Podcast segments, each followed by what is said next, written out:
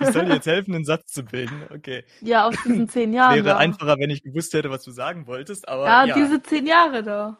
Ach so, okay, alles klärchen. Ja, Freunde, heute haben wir wieder mal einen ganz interessanten Umstand. Ähm, nein, Sandy ist heute nicht dabei und äh, ihr habt ja Elena nun auch schon gehört, aber wir haben einen ganz interessanten anderen Umstand und zwar haben wir heute einen Gast hier und äh, zufälligerweise ist es so, dass äh, wir drei jeweils zehn Jahre Altersunterschied haben. Ne? Und das, In äh, welcher fand- Reihenfolge verraten wir natürlich nicht. Ja, nein, das ist äh, genau für für das Wohl aller Leute hier verraten wir nicht in welcher Reihenfolge das. Aber ja, das äh, fand ich fanden wir ganz lustig. So. Okay, und äh, noch viele weitere lustige äh, Sachen werden bestimmt nach dem Intro folgen, würde ich mal sagen. Also bis gleich. Intro.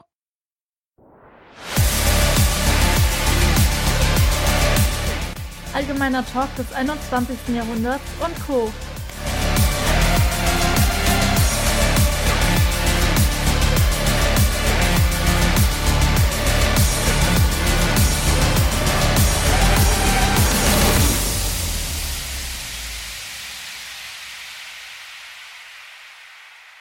Jetzt im neuen Berufeformat. So, herzlich willkommen zurück aus dem Intro. Wir sind immer noch äh, zu dritt. Aus Wir dem Intro. Wir sind ins Intro geschlüpft. Ja, genau. ja, und ich glaube, wir haben bis hierher noch keinen verloren. Wir sind immer noch zu dritt, wenn ich mich nicht verzählt habe.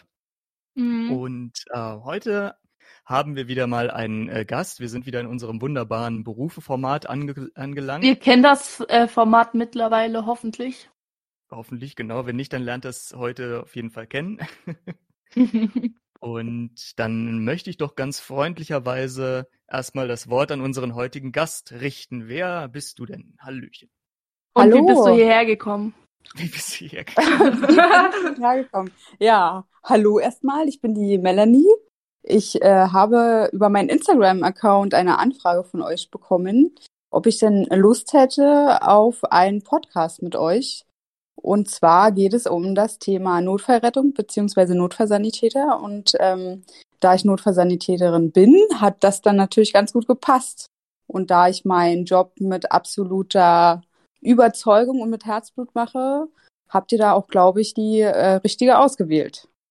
Auf jeden Fall. Ja, Herzblut passt dahingehend doch sehr gut, glaube ich, in dem Zusammenhang. Ja, äh, es ist auf jeden Fall, äh, was ich auch äh, gesehen oder gehört habe, gesehen glaube ich nicht, ich habe es glaube ich gehört. Ähm, du hast dir ja auch eine sehr interessante Kombination, äh, so Zeitmanagement technisch ausgesucht. Das würde mich sehr interessieren, weil du äh, studierst ja auch noch nebenbei Medizin, ne? Und äh, wie lässt sich das denn so vereinen, dass man Medizin studiert, was ja jetzt nicht unbedingt das einfachste Studienfach ist, und dann noch als äh, Notfallsani zu arbeiten? Äh, ja, das äh, Medizinstudium nebenbei machen ist immer gut. Natürlich ist das Medizinstudium eigentlich ein, ein Vollzeitstudium. Eigentlich geht es gar nicht, da nebenbei zu arbeiten. Man braucht dann halt unglaublich lang. Also ich brauche unglaublich lang für dieses Medizinstudium, schon alleine für die Vorklinik. Aber ich finanziere mich halt mit meinen Jobs und zwar mit dem Notfallsanitäter. Und ich arbeite auch noch als Krankenschwester in der Notaufnahme. Und das sind halt meine zwei Jobs, mit denen ich mein Studium finanziere. Dafür dauert's halt. Das ist der Nachteil. Aber anders geht's eben nicht. Ja, gut, klar, das kann ich mir vorstellen, weil ähm, ja, es ist ja auch irgendwann äh, ist es schwierig, BAföG zu bekommen, ne? Also ich weiß nicht, bekommst du noch BAföG? Wahrscheinlich nicht, oder? Ich bekomme kein BAföG mehr, weil ich zu alt bin. Ja, das, ich wollte jetzt nicht da, äh, eingehen. Jetzt haben wir es verraten. Naja, gut. Ähm, ich glaube, das ist ja immer noch eine gewisse äh, Spanne dann äh, da und so, ne? Also ich, wenn sich ein paar Leute, es kennen sich ja wahrscheinlich auch nicht alle mit den BAföG-Gesetzen aus. Ja, es kommt halt auch drauf an, ne, wenn du auf dem zweiten Bildungsweg äh, BAföG beantragst, dann kannst du auch ab 30 noch BAföG beantragen. Aber du musst dann halt auch in der Regelstudienzeit sein. Wenn du dann nicht in der Regelstudienzeit bist, dann nehmen sie dir das BAföG eh weg. Also das ist ja ne, sehr kompliziert alles gemacht. Absolut, das stimmt. Alles ist heutzutage kompliziert. Ich Ja. ist Einfach wäre ja auch langweilig. Definitiv, das stimmt. Ja, das stimmt. Ja, aber krass. Also da ähm, bist du tatsächlich so äh, voll äh, blutmäßig dann da drin. Dann ist es ja wahrscheinlich auch so, dass du irgendwann mal Ärztin sein möchtest, nehme ich mal an. Äh, äh, der Wille ist da, ja, auf jeden Fall. Ähm, ich muss dazu sagen, dass ich in meinem Physikum, dass ich das leider schriftlich schon zweimal nicht bestanden habe und jetzt im Drittversuch bin im März. Sollte der Drittversuch klappen, was ich natürlich sehr hoffe, dann werde ich definitiv Ärztin. Sollte der Drittversuch nicht klappen, dann werde ich leider exmatrikuliert und darf in Deutschland nicht mehr Ärztin werden. Ach krass. Oh, Ja. ja gut.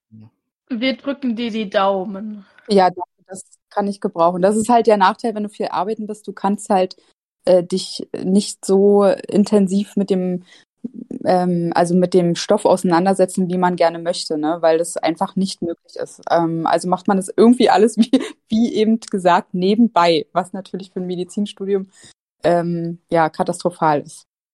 Mhm. Ja, das, das, äh, das kann ich mir sehr gut vorstellen. Also ich wollte nur noch angemerkt haben, die Leute hier äh, wissen ja, glaube ich, mittlerweile auch, äh, dass ich ähm, Jura studiere, habe ich ja, glaube ich, schon ein paar Mal erwähnt. Und ja, bei mir Aber ist nur ein das paar Mal. Ja nur ein paar Mal. Also fast Aber auch jede nur so Folge. nebenbei, hast du ja gesagt, ne? Ja. Genau, also ich studiere eigentlich. Deswegen kann ich das äh, sehr gut nachvollziehen. Ich bin auch eher so der, äh, der nebenbei mal eben Studiertyp. Ähm, ja, weil ich meinen Fokus ja auch auf was ganz anderes gelegt habe und so, ne? Und, ja, auch äh, Podcast mittlerweile. ja, auf, genau. Äh, was hatte ich denn eigentlich an dem äh, Beruf ähm, so ich wollte doch mal eine Frage stellen. Ja, dann letzte Mal war auch so ein bisschen, als wir mit Tom gequatscht haben, da war, ging irgendwie überhaupt nichts los so, ne? Also, äh, aber ja, gut, Findest du okay. eigentlich, dass ähm, Ja. Ja, weißt du, ne, so jetzt, ja, ich will auch mal eine Frage stellen. So, meine Frage äh, war eigentlich, äh, dadurch, dass du ja Notfallsanitäterin und wie ich jetzt auch gerade rausgehört habe, äh, Krankenschwester bist? Genau. Genau. Äh, fandest du tatsächlich äh, dein Studium an manchen Stellen ein bisschen einfacher, als wenn da jetzt jemand neu sozusagen einschlüpft? Oder? Nein, weil ähm, es gibt ja zwei Studiengänge der Medizin in Deutschland, und zwar den Regelstudiengang Mhm. und den Modellstudiengang. Der Modellstudiengang ist so ein bisschen praxisbezogener und der Mhm. Regelstudiengang ist halt äh, dieses äh, stumpfe Schulwissen, Biochemie, Physik, Mathe, ähm, gut, Anatomie jetzt nicht unbedingt und Physiologie, aber äh, das hat mir, also mein Beruf hat mir in der Vorklinik bis jetzt überhaupt gar nichts gebracht. Ach Überhaupt nicht. krass, okay. Ja. Und man muss auch dazu sagen, ich habe äh, kein Abitur gemacht, sondern ich hab, äh, bin mit meinem Beruf, also beruflich qualifiziert, habe ich mich äh, an der Universität beworben. Ich habe zwar das Abi nachgemacht als Fernstudium, aber dann auch nur bis äh, zur Zwischenprüfung, also anderthalb Jahre. Und dann habe ich den Studienplatz bekommen und dann habe ich aufgehört. Ähm, aber selbst das hat mir jetzt nicht so viel gebracht, vor allem in Physik und Mathe. Oh mein Gott. Also Chemie geht ja immer noch, ne? Das habe ich gerne Mhm. gemacht, aber Physik ist ja, also Mathe und Zahlen und irgendwelche Formeln und Textaufgaben war für mich ja schon immer die Hölle. Und es ist auch so geblieben. Ich habe keine Ahnung, wie ich das geschafft habe. Aber ähm, auch das hat mich ganz, ganz viel Nerven gekostet, ganz viel Nachhilfe und vor allem viel Geld. Das kann ich euch sagen. Also, Also mit den ganzen Fachbegriffen, jetzt gerade Anatomie oder so, war es jetzt dann eher weniger. Also, also das ähm, so in Anatomie, ähm, die ähm, Fachsprache, sage ich mal, das ging jetzt natürlich, ne, obwohl man da auch in Anatomie so viel Neues lernt. Ne? Man muss ja so viel mehr können als beim Mhm. Notfallsanitäter oder der Krankenschwester. Ähm, da muss man ja wirklich in die, in die kleinste Ecke der Anatomie und dann macht man ja auch Mikroanatomie, also unter Mikroskop, ne? wo man äh, noch ähm, die Gewebe dann auseinanderhält. Also das äh, kann man nicht miteinander vergleichen. Und das, ähm, klar, das hat mir ein bisschen weitergeholfen. Aber ähm, Terminologie zum Beispiel im ersten Semester, ne, das hat mir dann schon ein bisschen geholfen. Aber ansonsten hat mir keiner der ähm, Ausbildungsberufe irgendetwas gebracht in der Vorklinik, gar nicht. ah, okay. Ja, wenn man dachte, äh, wo ich dann so gehört habe, so, hey, du studierst auch Medizin, äh, dachte ich eigentlich, hey, äh, eigentlich ist es dann eigentlich schon voll praktisch, dass du Notfallsanitäter bist und Krankenschwester. Also sobald Also- du nach dem Physikum in dem klinischen Abschnitt bist, da hast du auf jeden Fall Vorteile, vor allem in der Praxis unglaublich viel Vorteile, ne? Weil Mhm. ich mache das ja zum Beispiel schon alles 20 Jahre, ne? Ähm, und dann hast du natürlich schon unglaublich viel gesehen, unglaublich viel gemacht. Ähm, Man hat äh, auch nicht immer an ähm, auf derselben Notaufnahme gearbeitet. Ich habe auch in, in Berlin 15 Jahre auf äh, verschiedenen Notaufnahmen gearbeitet und alle haben ja so ihre Schwerpunkte. Entweder waren es etwas kleinere Krankenhäuser oder etwas größere Krankenhäuser. Äh, Maximalversorger, wo dann wirklich Schockräume reinkommen und schwere Verletzungen. Dann gibt es wieder Krankenhäuser, die waren etwas kleiner, ne? da kamen dann mehr so die internistischen Sachen.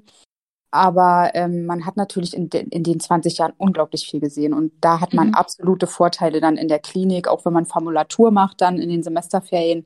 Da ist man natürlich viel, viel fitter als jemand, der jetzt frisch vom Abitur kommt und danach ins Studium gegangen ist. Ne? Das ist ganz klar. Aber in, in der Vorklinik bringt mir das überhaupt nichts. Im Modellstudiengang wäre ich wahrscheinlich besser aufgehoben, aber man kann sich ja in Deutschland leider, leider nicht aussuchen, wo man studiert, sondern nach sieben mhm. Jahren Wartezeit war es mir dann auch schon egal, wo ich studiere. Hauptsache, ich kann endlich anfangen. Ne? Mhm. Ja, das kenne ich allzu gut. Also nicht nur Zugänge gelegt. ja. ja. Ich habe ja tatsächlich auch versucht, ähm, mehrere Jahre ins Psychologiestudium reinzukommen. Das ist ja auch äh, ja, keine Chance. Ja, ja, das ist auch, ja. Also und ähm, jetzt habe ich mich ja dazu entschieden, äh, den Heilpraktiker für Psychotherapie zu machen und so, ne? Hier, das ist dann äh, Ausbildung. Ja, der, der ist ja auch nicht ohne, ne? Aber der ist auch, ja. ähm, der ist auch gut. Hm. Ja, auf jeden Fall, genau. Ja. Und ähm, da, das mache ich jetzt gerade. Äh, und ich habe dann halt auch so ein bisschen mitbekommen, dass im Heilpraktiker für Psychotherapie tatsächlich auch wirklich äh, die meiste, der meiste Fokus auf Psychiatrie liegt und zehn Prozent liegt wirklich auf Psychotherapiemethoden und so weiter. Ne? Also man bekommt da schon ziemlich äh, starkes Wissen mitgegeben, dass man eigentlich so im Psychologiestudium nicht wirklich lernt, sondern das kommt dann auch erst, nachdem man Psychologie im Master gemacht hat, in ja. der Weiterbildung und so. Ne? Und äh, das Psychologiestudium an sich ist ja sehr, sehr datenlastig und so weiter. Ne? genau, ich wollte gerade sagen, da ist ja auch viel Mathe und, und Statistik und so. Das ist ja furchtbar. Ne? Da würde ich ja, Gott, da würde ich durchdrehen. da würde ich schon, naja, reden wir nicht also drüber. ja, genau. Ich finde das jetzt so auch ziemlich äh, angenehmer. Ne? Also das ganzen, den ganzen Mathe-Kram da äh, geskippt haben konnte und so und direkt halt in die Materie, die wichtig ist, dann äh, einsteigen. Also. Also ich kann dir, ich kann dir sagen, aus äh, eigener Erfahrung, da mache ich jetzt auch, ja, mache ich jetzt auch kein Geheimnis draus. Ähm, ich gehe seit zwei Jahren zu einer ähm, Psychotherapie und das ist auch eine Heilpraktikerin, ähm, die Psychotherapie ähm, gemacht hat und äh, war auch äh, schon vor ein paar Jahren mal bei einer studierten Psychologin. Und ich muss dir sagen, dass ich die äh, meine Psychologin jetzt, die Heilpraktikerin, viel, viel, viel, viel, viel, viel besser finde als die Studierte. Das ja, das ist, ist, auf jeden Fall mal eine Aussage, ja. Ja, das äh, kann ich so unterstreichen. Ja. Ähm, die macht auch ganz andere Sachen mit mir als die vor ein paar Jahren. Ne? Das, ähm, hm. Also ich fühle mich da besser aufgehoben als bei der Studierten vor ein paar Jahren, muss ich ganz ehrlich ja. sagen. Das Problem ist ja halt auch wirklich, wenn du ähm, als psychologischer Psychotherapeut arbeitest, dann hast du die Wahl zwischen äh, drei Therapieverfahren, die du auswählen kannst. In der genau. Verhaltens genau. Therapie, tiefenpsychologisch fundierte genau. Psychotherapie, genau. Psychoanalyse. Und das war's halt. Und als Heilpraktiker kannst du halt viel, viel mehr. Da kannst du äh, hier ähm, Teiletherapie machen, systemische Therapie, Hypnosetherapie genau. und so weiter. Genau, weil du bist halt auch nicht abhängig von den Krankenkassen. Ne? Die Krankenkassen genau. schreiben dir halt vor, was du zu machen hast, für welchen Satz, also und für welches Geld. Und deswegen ja. ähm, habe ich jetzt auch gesagt, ich suche mir jetzt eine, die ich selber bezahle und die macht einfach ja. so viele verschiedene Sachen mit mir. Immer wieder neue Sachen und man lernt sich auch immer wieder ganz neu kennen. Ne? Das finde ich viel interessanter und viel besser als diese 0815-Therapie, die von den mhm. Krankenkassen äh, bestimmt werden. Absolut, das finde ich auch. Ja, da bin ich auch äh, derselben Meinung. Jetzt muss ich gerade mal kurz, äh, vielleicht kannst du Elena mal die nächste Frage stellen, weil ich habe hm? gerade, ich bin gerade in den Dokumenten verrutscht hier ein bisschen. Okay. Ähm, wir fangen jetzt mal mit den Hauptfragen an. Haben wir noch gar nicht angefangen mit den Hauptfragen? Nein. okay. Schon eine halbe Stunde gequatscht, noch keine einzige Frage gestellt. So. Also ihr wisst ja, um vier muss ich anfangen zu arbeiten. Also ich meine, um vier muss ich aufstehen, weil ich um sechs äh, auf der Arbeit sein muss. Also bis dahin muss man fertig sein. also ich muss auch morgen früh aufstehen. Also ja, ich nicht. Wir schaffen das. Wir schaffen das. Ja, bitte, wir schaffen das definitiv. Und ich feiere jetzt auch noch rein, ne? Oh Gott, stimmt. das auch noch jetzt. Ui, Ach, stimmt, stimmt. ja. Das gute Alter. Wir dürfen es nicht verraten, weil sonst äh, können die Zuschauer erraten, wer wie alt ist. Ja. Dann haben wir verloren. Aber die Folge kommt ja eh erst im Januar, Februar, keine Ahnung wann raus. Also von daher, mein Geburtstag ist schon lange vorbei.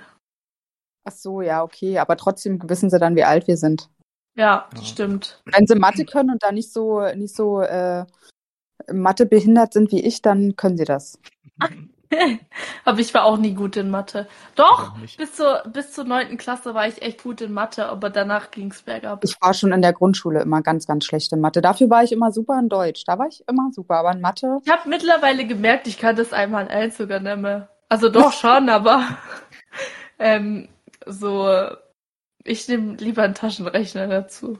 Ich nehme ja. lieber einen Taschenrechner, den nehme ich auch lieber. ich habe auch mal versucht, schriftlich zu rechnen. Es ist eine Katastrophe. Das habe ich mhm. bestimmt fünfmal gemacht und bekomme dann auch fünfmal ein anderes Ergebnis raus. Ja, dann bin ich frustriert und dann nehme ich mir doch wieder den Taschenrechner. Ja. Aber auch eher okay. sprachlich affin. So. Frage 1. Ja. Ähm, was hat dich an den Beruf Fan, also an Notfallsanitäter und Krankenschwester fasziniert? Was hat mich daran fasziniert? Also ich kann äh, euch sagen, dass ich damals als Kind schon immer total fasziniert war, wenn ich mit meinen Eltern in den Urlaub gefahren bin und auf der Autobahn irgendwo ein Unfall war und dann stand da die Feuerwehr und ein Rettungswagen und äh, Melanie war total hin und weg und konnte die Augen gar nicht wegnehmen. Ne? Äh, und meine Mutter hat dann immer gesagt, guck da nicht so hin, man guckt nicht, man guckt nicht. Ne? Und ich wollte aber immer hingucken, weil ich es so toll fand. Also natürlich nicht, dass da was Schlimmes passiert ist, sondern einfach von dem Blaulicht total äh, fasziniert war und ähm, wollte dann als Kind auch immer äh, Gerichtsmedizinerin werden. Und meine Mutter hat dann immer gesagt, also Kind, du kannst nicht von mir sein. Ne? Das, äh, ich war immer völlig entsetzt über meine Berufswünsche, die ich schon damals hatte, als ich in der Grundschule war. Und ähm, ja, dann hat sich das halt auch so ähm, eigentlich herauskristallisiert. Eigentlich wollte ich dann mal ganz kurz Journalistik studieren, weil man mir sagte, ich bin ja so gut in Deutsch und hm, äh, und ähm, sollte dann vielleicht mal überlegen, irgendwas mit Journalistik zu machen. Hatte ich dann mal auch ganz kurz den Gedanken und dann habe ich es aber gleich wieder verworfen und habe mich dann als Krankenschwester beworben, habe dann die Ausbildung ähm, auch Gott sei Dank bekommen bei Vivantes damals. Das ist ein großer mhm. Konzern in Berlin und äh, hatte da auch eine super Ausbildung. Also kann ich wirklich ähm, nicht sagen. Ich fand meine Ausbildung sehr gut dort und ähm, das war mir dann aber nicht genug. Ne? Ähm, dann bin ich in die Notaufnahme gegangen, ein bisschen noch in die Intensivstation.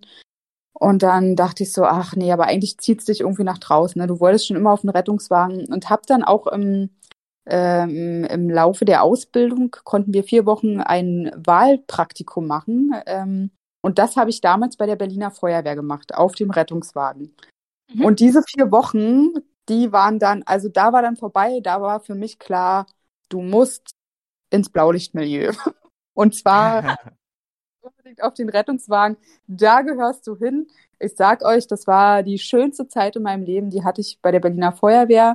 Nicht nur diese vier Wochen, sondern ähm, ich war ja dann auch ähm, viele Jahre ähm, dort noch ähm, bei der Berliner Feuerwehr äh, tätig auf dem Rettungswagen und dann auch beim ASB und die stehen ja in Berlin mit auf den Rettungswachen und es war dann halt schon wie so eine Familie, ne? Also das war wirklich mhm. die schönste Zeit in meinem Leben. Kann ich ähm, nur so unterstreichen. Würde ich jederzeit wieder so machen. Sehr cool. Ja, das ist doch die, die Hauptsache, ne? Also wenn man was gefunden hat, was einem wirklich äh, so viel bedeutet, was einen so fasziniert, ne, das ähm, finde ich immer ganz wunderbar, weil ich meine, viele Leute, die ähm, ja, sind irgendwie gerade mit der Schule fertig oder sonst irgendwas oder vielleicht auch schon weit aus der Schule fertig, ne, und sagen, naja, ich studiere erstmal irgendwas, um ja, äh, ja. zu gucken, was los ist. Also im Zweifelsfalle BWL, ne? Ja, ähm, BWL ist immer gern genommen, ja. so für eine erste Orientierung. Da haben wir mit äh, Tom auch drüber gesprochen in einer Folge. Ähm, ja, im Prinzip kann man dann alles machen, was man will und auch gleichzeitig nichts machen, was man will. ich weiß nicht. Also, aber ja, das ja. Problem ist halt, dass ich bin immer so ein bisschen geschockt, ne, dass viele auch immer ähm, kurz bevor sie die Schule fertig haben, also ja, ob es jetzt zehnte Klasse oder Abitur ist, egal, ähm, wissen meistens immer noch gar nicht, was sie eigentlich machen wollen und das erschüttert mich immer ein bisschen, weil ich wusste das eigentlich schon als als kleines Kind immer, dass ich irgendwie in die Medizin möchte. Wie gesagt, der mhm. kurze Schlenker mal mit der Journalistik Aber ähm, da habe ich ja auch schon so, wenn ich das Medizinstudium zum Beispiel fertig habe, dass ich äh, ja auch ähm, Medizinjournalistik machen kann. Ne? Also ich habe zum Beispiel äh, ein Semester Medizinjournalistik bei uns an der Universität belegt und habe da auch mhm. eine Eins bekommen und habe mich da total wohlgefühlt. Ne? Also man kann ja so viel machen dann danach damit mit dem äh, Medizinstudium. Man kann ja nicht nur ins Krankenhaus gehen oder eine Praxis aufmachen, man kann in die Wissenschaft gehen, man kann ähm, äh, in den Medizinjournalismus gehen. Also es sind ja tausend Möglichkeiten, die man da hat. Aber es äh, schockiert mich immer, dass viele gar nicht wissen, was sie eigentlich in ihrem Leben machen wollen. Und dann machen sie irgendwas und haben da gar keinen Spaß dran und sind total deprimiert und sind immer zufrieden, wenn Freitag ist und dann leben sie äh, Freitag, Sonnabend, Sonntag. Sonntag sind sie dann schon wieder schlecht gelaunt, weil sie wissen, dass sie Montag schon wieder zur Arbeit müssen. Und ich finde, das ist so frustrant, weil du hast nur dieses eine Leben und du bist nun mal viel auf der Arbeit, wenn du nicht äh, Millionär bist, durch was auch immer, ne? Ähm, wenn es so ist, das gönne ich auch jedem, ja, also um Gottes Willen. Aber wenn man das halt nicht hat, diese Millionen auf dem Konto, muss man halt arbeiten, um zu leben. Und ich finde es dann so schade, wenn man äh, so frustriert von seiner Arbeit ist. Man ist dann sein ganzes Leben lang nur frustriert. Und ich bin halt, ne, ich stehe halt äh, gut, um vier stehe ich jetzt auch nicht unbedingt gerne auf, aber wenn ich auf der Arbeit bin, dann ähm, bin ich halt glücklich, weil ich es gerne mache. Und ähm, auch wenn ich dann 13, 14 Stunden gearbeitet habe, dann kann ich trotzdem immer noch mit meinen Kollegen lachen, ja. Auch das ist nicht jeden Tag so klar. Es gibt auch mal Tage, da ist man wirklich äh, total genervt und hat eigentlich überhaupt keine Lust mehr und fragt sich, warum man sich das eigentlich noch antut, aber es sind eher die wenigsten Tage. Ne? Also ich sag mal, fünf Prozent denkt man das und die anderen 95 Prozent ist man eigentlich glücklich. Und ich finde, so sollte das auch einfach sein, ne? Im Leben. Das stimmt, ja. Deswegen habe ich mich jetzt auch ähm, endlich dazu entschieden, weil genauso war es bei mir. Ich habe die letzten äh, sieben Jahre tatsächlich immer nur Berufe gemacht, um halt Geld zu verdienen. Aber ich habe halt gemerkt, dass ich mich dann teilweise wirklich mit Bauchschmerzen aus dem Bett morgens äh, quälen oh, musste. das ist so. so furchtbar, ja. Das ist furchtbar. Und also das hat mir alles immer keinen Spaß gemacht. Meine, es war auch teilweise so ein bisschen, äh, meine Eltern waren ein bisschen, ja, verzweifelt, ne, weil ich halt die ganze Zeit umgezogen bin. Immer ging es jedes Jahr ging es irgendwo anders hin, ne, weil ja. ich halt gedacht habe, na gut, vielleicht war es einfach nur die Stelle und nicht der Job und so, ne? Hier vielleicht muss ich einfach, vielleicht wird es an der nächsten Stelle besser, ne? Es war halt derselbe Job, ne? Ähm, aber ja, irgendwann bin ich dann auf den Trichter gekommen, vielleicht liegt es auch einfach an der Berufsgruppe ja, an. Und man muss dann auch so ein bisschen auf sein Herz hören, ne? wo es einen hinleitet. Das ist halt, ähm, viele trauen sich das halt auch nicht. Die haben dann Angst, ihr, ihr, ihr, ihre Komfortzone zu verlassen und was Neues anzufangen, weil sie dann denken, oh Gott, wenn ich da jetzt aufhöre, nicht, dass ich dann in der Gosse lande oder so. Meistens ist aber genau das Gegenteil. Ne? Die machen dann was völlig anderes und sind dann total erfolgreich, weil sie einfach happy sind und es mit ähm, absoluter Überzeugung machen und damit dann auch richtig Geld verdienen ne? und glücklich sind. Äh, zu 95 Prozent ist es ja so, aber man muss halt diese Schwelle erstmal über überschreiten. Und das ist halt das Schwierige, glaube ich. Ja, das stimmt. Ich hatte auch mal ganz äh, ausgefallene Berufswünsche früher, ähm, kurz nachdem ich ähm, mit der Schule fertig war oder kurz bevor ich mit der Schule fertig war, besser. Ähm, der erste Wunsch war immer so Schauspieler. Ne? Da haben meine Eltern immer gesagt, ah, ja, das ja. wollen sie heute alle Schauspieler, Musiker, Model. Ja, ja, genau. Dann Influencer. Eltern, Influencer heutzutage, ja, genau. Da bist ja, Julia mit Influencer. Ja.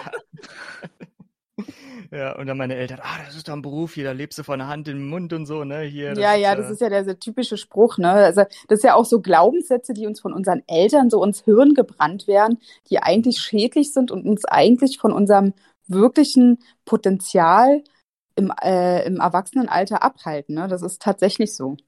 Ja, und dann wollte ich mal Bestatter werden, aber das war meinen Eltern zu, un zu unchristlich, haben sie gesagt, nein. Ja, aber da hast du halt auch immer hast du immer einen Job. Ja, auf jeden Fall. Das ist, Tote gibt's halt immer, ne? eigentlich noch was reingrätschen. Ähm, ja. Ich habe ja mittlerweile eine neue FSJ-Stelle.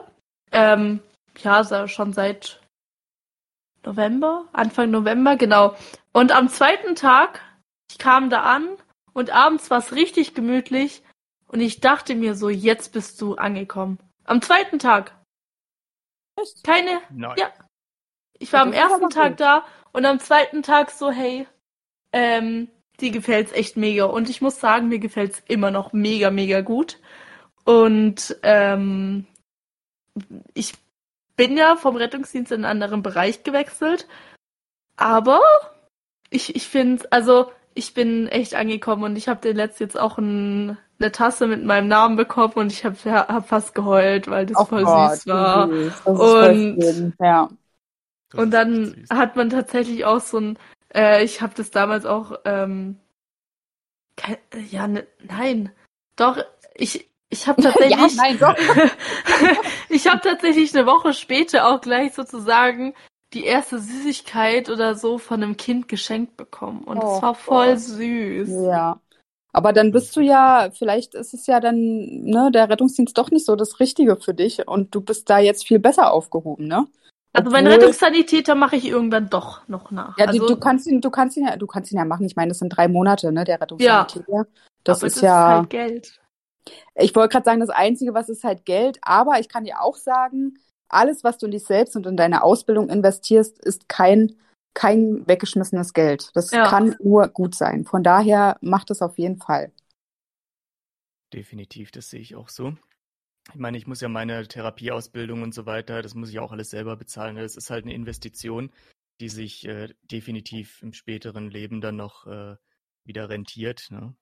Ja, also ich musste ja damals, ne, war das ja noch der Rettungsassistent, ne, hieß es ja damals noch, als ich äh, die Ausbildung gemacht habe. Die musstest du ja komplett selbst bezahlen. Und dann musstest du auch noch den Lkw-Führerschein komplett selbst bezahlen. Also ich glaube, ich habe für die Ausbildung ähm, 3.300 Euro bezahlt für den Rettungsassistenten, aber auch nur, weil ich die verkürzte machen konnte, weil ich schon Krankenschwester war. Und dann brauchtest du nur 300 Stunden machen, äh, um dann Rettungsassistent zu werden. Ich habe aber die acht Monate mitgemacht quasi, bin dann aber mehr zu diesen praktischen äh, Teilen hin, nicht mehr zu dem schulischen, weil der Praxisteil hat mir halt gefehlt als Krankenschwester. Die Theorie, die war ja noch ähm, relativ aktuell bei mir, weil ich ja ein Jahr oder ein halbes Jahr, nachdem ich die Krankenschwester fertig gemacht habe, den Rettungsassistenten gemacht habe. Und dann musste ich noch den Lkw-Führerschein bezahlen. Das waren, glaube ich, auch nochmal 2500 Euro. Also lass es mal so knapp 6000 Euro gewesen sein. Ne? Jetzt äh, mit dem Notfallsanitäter ist es ja so, dass du drei Jahre eine richtige Berufsausbildung machst mit dem Staatsexamen. Ich meine, Staatsexamen war es vorher auch schon, aber zumindest bekommst du jetzt ähm, Lehrlingsgeld. Ne? Das habe ich mhm. halt damals äh, gar nichts bekommen. Also auch da habe ich dann natürlich äh, quasi mit der Krankenschwester den Rettungsassistenten finanziert, so wie ich jetzt mein Studium mit der Krankenschwester und dem Ret äh, Notfallsanitäter ähm, finanziere. Ne? Also ja. es ist kein Geld gewesen, was rausgeschmissen ist. Ich könnte jetzt, auch wenn alle Stricke reißen, könnte ich Lkw-Fahrerin werden. das ist Ach wirklich ja, so, ne? Weil ich habe natürlich auch den ganz großen Lkw-Führerschein gemacht, weil der hat nur 200 Euro mehr gekostet. Ja, dann hat Kai Melli sich gedacht, dann macht sie mal den ganz großen Lkw-Führerschein. Und von daher, also wenn alle Strecke reißen, kann ich auch das machen. okay. Ähm, ich glaube, die Frage, wie bist du zu den Berufen gekommen, äh, ich glaube, das lassen wir mal jetzt einfach draußen, weil eigentlich haben wir schon die Antworten so mehr oder ja, doch, eigentlich haben wir die äh, Antworten schon äh, vorher bekommen bei der ersten Frage.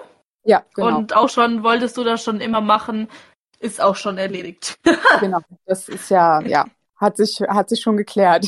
ja, genau. Ja. Ähm, welche Ausbildungen bzw. Studium musstest du für deinen Weg bis jetzt absolvieren, alles? Aber ja, das hast du jetzt eigentlich theoretisch auch gerade alles aufgezählt. Ja, also du hast ja, ja genau, wie gesagt, also jetzt dieser, wenn du nur rein für den Notfallsanitäter das jetzt siehst, dann brauchst du dich ja nur bewerben, quasi wie für eine normale Ausbildung und entweder du wirst dann genommen oder nicht, machst drei Jahre deine Ausbildung und ähm, machst dann dein Staatsexamen und dann kannst du als Notfallsanitäterin arbeiten.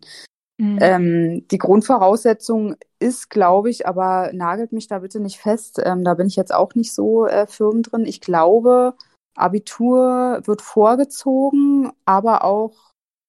Du kannst auch Realschule. Realschule geht auch, ne, glaube ich. Aber Aha. ich weiß tatsächlich nicht, ähm, wo da genau drauf geguckt wird manchmal, ne? Ob denn die, also manche sagen ja, die, sie nehmen nicht gerne Abiturienten, weil die gehen dann eh alle nachher Medizin studieren und nehmen das hier nur zur Überbrückung, ne? Mhm. Ähm, andere sagen dann wieder, sie wollen lieber Abiturienten, weil die dann angeblich, ja, weiß ich nicht, ne, schlauer sind oder mehr können oder noch mehr im, im, in, in dem Stoff drin sind. Also da hat ja, glaube ich, auch jeder seine eigenen Vorstellungen, was er für ein Mensch haben würde. Ich äh, denke immer, ich würde jetzt gar nicht so auf das Schulische gucken, sondern auch, ob die da überhaupt ähm, also menschlich einfach dafür geeignet sind, weil ich mhm. finde, dass auch ganz viele dafür menschlich eigentlich überhaupt gar nicht geeignet sind. Ne? Das ist, ähm, fällt mir auch immer wieder so ein bisschen ähm, bei Auszubildenden oder Kollegen auf, auch in der, in der Krankenpflege, dass sie eigentlich für diesen Beruf überhaupt nicht geeignet sind und trotzdem in diesem Beruf arbeiten. Das ist halt immer ein bisschen schade, finde ich, weil vielleicht andere das wirklich mit Herzblut dann machen und ähm, vielleicht nicht so ein gutes Zeugnis haben, aber vielleicht doch die besseren Notfallsanitäter oder Krankenschwestern werden. Ne? Das, ähm, aber gut, das weiß man halt vorher nicht so. Da muss man auch so, glaube ich, ein bisschen Menschenkenntnis und ein Feeling für haben. Ähm, ja, steckt man nicht drin, ne? Mhm. Ja, das stimmt, das ist richtig. Aber FSJler werden oft vorgezogen. also, ja, also, FS, FSJler, also ich hab, die ähm, gearbeitet haben dort, meinst du? Mhm. Ja, ja, das ist ja, also man wäre ja auch doof, wenn man das nicht machen würde, wenn die sich gut anstellen und sich da gut integriert haben und ähm, ähm, gut sind, dann äh, was Besseres kann man ja da nicht haben. Ne? Die muss man nicht mehr einarbeiten, ja. die kennen sich aus, die kennen die Kollegen. Ich meine, besser geht's ja auch gar nicht. Mhm. Absolut. Das finde ich auch. Ähm, jetzt haben wir natürlich noch ähm, diese wunderbare Frage hier, hm, es gibt ja sicherlich sehr, sehr viele Arten und Weisen, wie man sich noch äh, weiterbilden könnte. Ne? Jetzt, jetzt sage ich mal nicht nur im medizinischen, sondern, oder obwohl das ist ja medizinischer Bereich auch äh, als, als ähm, Notfall-Sani oder sowas. Ne? Hat man mhm. da irgendwelche Möglichkeiten, Weiterbildung zu machen in irgendwelche Richtungen? Also äh, viele machen äh, noch irgendwelche ähm, Studiengänge da gibt's auch mehrere Studiengänge, wo du dann, weiß ich nicht, Rettungsdienstleitung oder Geschäftsführung oder irgendwas mitmachen kannst. Man kann einen Desinfektor machen. Desinfektor ähm, sind halt bei uns äh, die Leute, die so die Hygiene machen, ne? sich um Desinfektion der Autos kümmern. Mit was muss ich wann bei welchem Keim desinfizieren und das auch kontrollieren oder die Grundreinigung von den RTWs. Sowas kann man machen. Man kann den Praxisanleiter machen ähm, dass man halt die Auszubildenden ähm, quasi an die Hand nimmt und die ausbildet ne? und auch mit denen dann äh, Unterricht macht. Man kann den Dozenten machen und an eine Schule gehen und Ausbildung machen. Also da gibt's schon Möglichkeiten, aber das ist halt, ja, das muss man halt auch wollen. Ja, also, klar, das stimmt. Ne, ähm, meins ist, ich bin ganz ehrlich, so äh, auszubildende ähm, Praxisanleiter und so, das ist gar nicht, es ist nicht meins, aber es ist ja auch okay, es muss ja auch nicht meins sein. Ja. Ich, ja, also die, natürlich kriegen die von mir auch was beigebracht, aber ich bin jetzt nicht so die typische Praxisanleiterin, die da jeden äh, Auszubildenden an die Hand nimmt und sagt, hier komm, ich zeig dir jetzt das und das und das und das. Das ist nicht so mein Ding. Also da muss man schon, muss man schon Typ für sein und das bin ich, glaube ich, nicht. Hm, okay, das wäre doch was für Elena, oder? Was, was hast du da dazu? So Praxisanleiter? Ja, auf jeden Fall, definitiv. Ja. Siehst du, also ich finde ja auch, wenn, wenn so Leute das so mit Herzblut machen, das ist total gut auch für die Auszubildenden. Ne? Die freuen sich natürlich dann auch, wenn da vernünftige Leute sind, die vernünftig mit denen reden und äh, nicht Leute so, so wie ich jetzt, die dann nicht so richtig Lust hat, weißt du, das tut mir dann auch leid, aber also, ich bin ja dann auch ehrlich. also eigentlich sage ich seit der ersten Klasse, ich möchte Lehrerin werden. Oh mein Gott. Oh Gott. Also, was für eine Art von Lehrerin habe ich jetzt noch nicht gesagt, aber. Mathe-Lehrerin. ja, das wär's. oh, nee, Mathe nicht. Mathe und Physik. ja, Fahrschullehrerin vielleicht. Ja, Fahrschullehrerin auch nett, ja. Aber ja. wenn du sowas gerne machst, dann bist du ja, wärst du ja da super aufgehoben, dann auch im Rettungsdienst als Praxisanleiterin. Ja, das stimmt. Oder als Dozentin dann sogar an der Schule, ne? Ja. Absolut, das könnte man ja eigentlich ganz wunderbar verbinden, ja. Ja, und du kannst ja dann trotzdem, ähm, was ich ja auch mal ganz gut finde, ist die Kombination, dass du ähm, Praxisanleiter bist und noch so ähm, auf dem RTW fährst zum Teil und einen Teil in der Schule ausbildest. Ne? So hast du immer die Praxis mhm. und die mhm. Theorie zusammen. Das ist natürlich ein absoluter Vorteil, ähm, weil du auch immer die neuesten ähm, die Medizin, die ist ja, ne, ist ja stetig, wandert die ja weiter mit ihrer Wissenschaft und äh, das geht ja mal relativ schnell auch manchmal, dass dann schon wieder das out ist und das wieder in ist und ja. da weißt du natürlich super Bescheid. Ähm, wenn du dann noch an der Schule arbeitest und zusätzlich noch im Rettungsdienst, ja, das ist ja eigentlich wunderbar, die Kombination. Definitiv. Also das finde ich auch eine ziemlich coole Sache. Das ja, also für mich persönlich jetzt nicht. Ich, ich könnte mir den Job nicht zutrauen, jetzt weder äh, Rettungsdani noch äh, Anleiter. Aber ähm, ja, an und für sich ist das doch echt eine perfekte Kombi. Ne? Also speziell jetzt, ich weiß jetzt nicht, wie du das siehst, Elena, aber speziell für dein Vorhaben, so wäre das ja eigentlich gar nicht mal so verkehrt. So könntest du deine zwei ähm, Präferenzen irgendwie verbinden. Ja. Eigentlich mal. Könnte man mal. Ich muss noch schauen. Ja, ja, ich muss mal schauen. Ich muss noch schauen. Das, äh, So. sowieso. Next äh, question. Question. Ich kann kein? Englisch. Question. Question? Question. Doch Englischlehrerin. One more question, please. Nein, Englischlehrerin werde ich nur für die erste Klasse. ja, gut. Okay. Was war das Lustigste, was du in deinem Job erlebt hast? Oh, das Lustigste. Oh Gott, ich habe so viele lustige Sachen erlebt. Da weiß ich gar nicht, wo ich anfangen soll.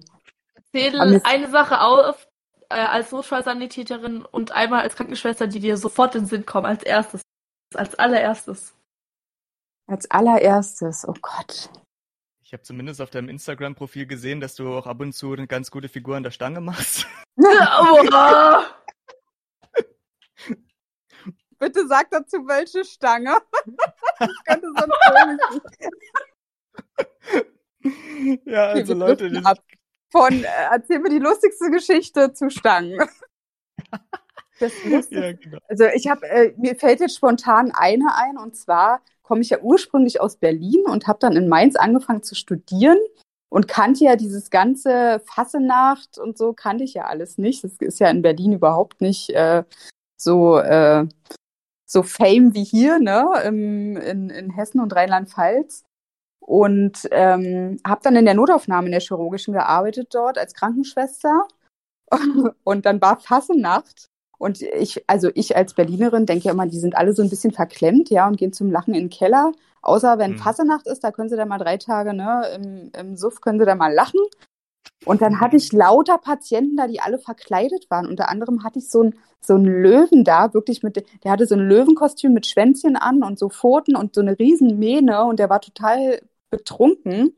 Und dann habe ich den auf den Stuhl gesetzt und habe zu ihm gesagt, Sie bleiben jetzt hier sitzen und gehe ins andere Zimmer und höre es auf einmal nur knallen und gehe rüber und, und sehe diesen betrunkenen Löwen auf allen Vieren auf dem Boden krabbeln und frage, was machen Sie denn da?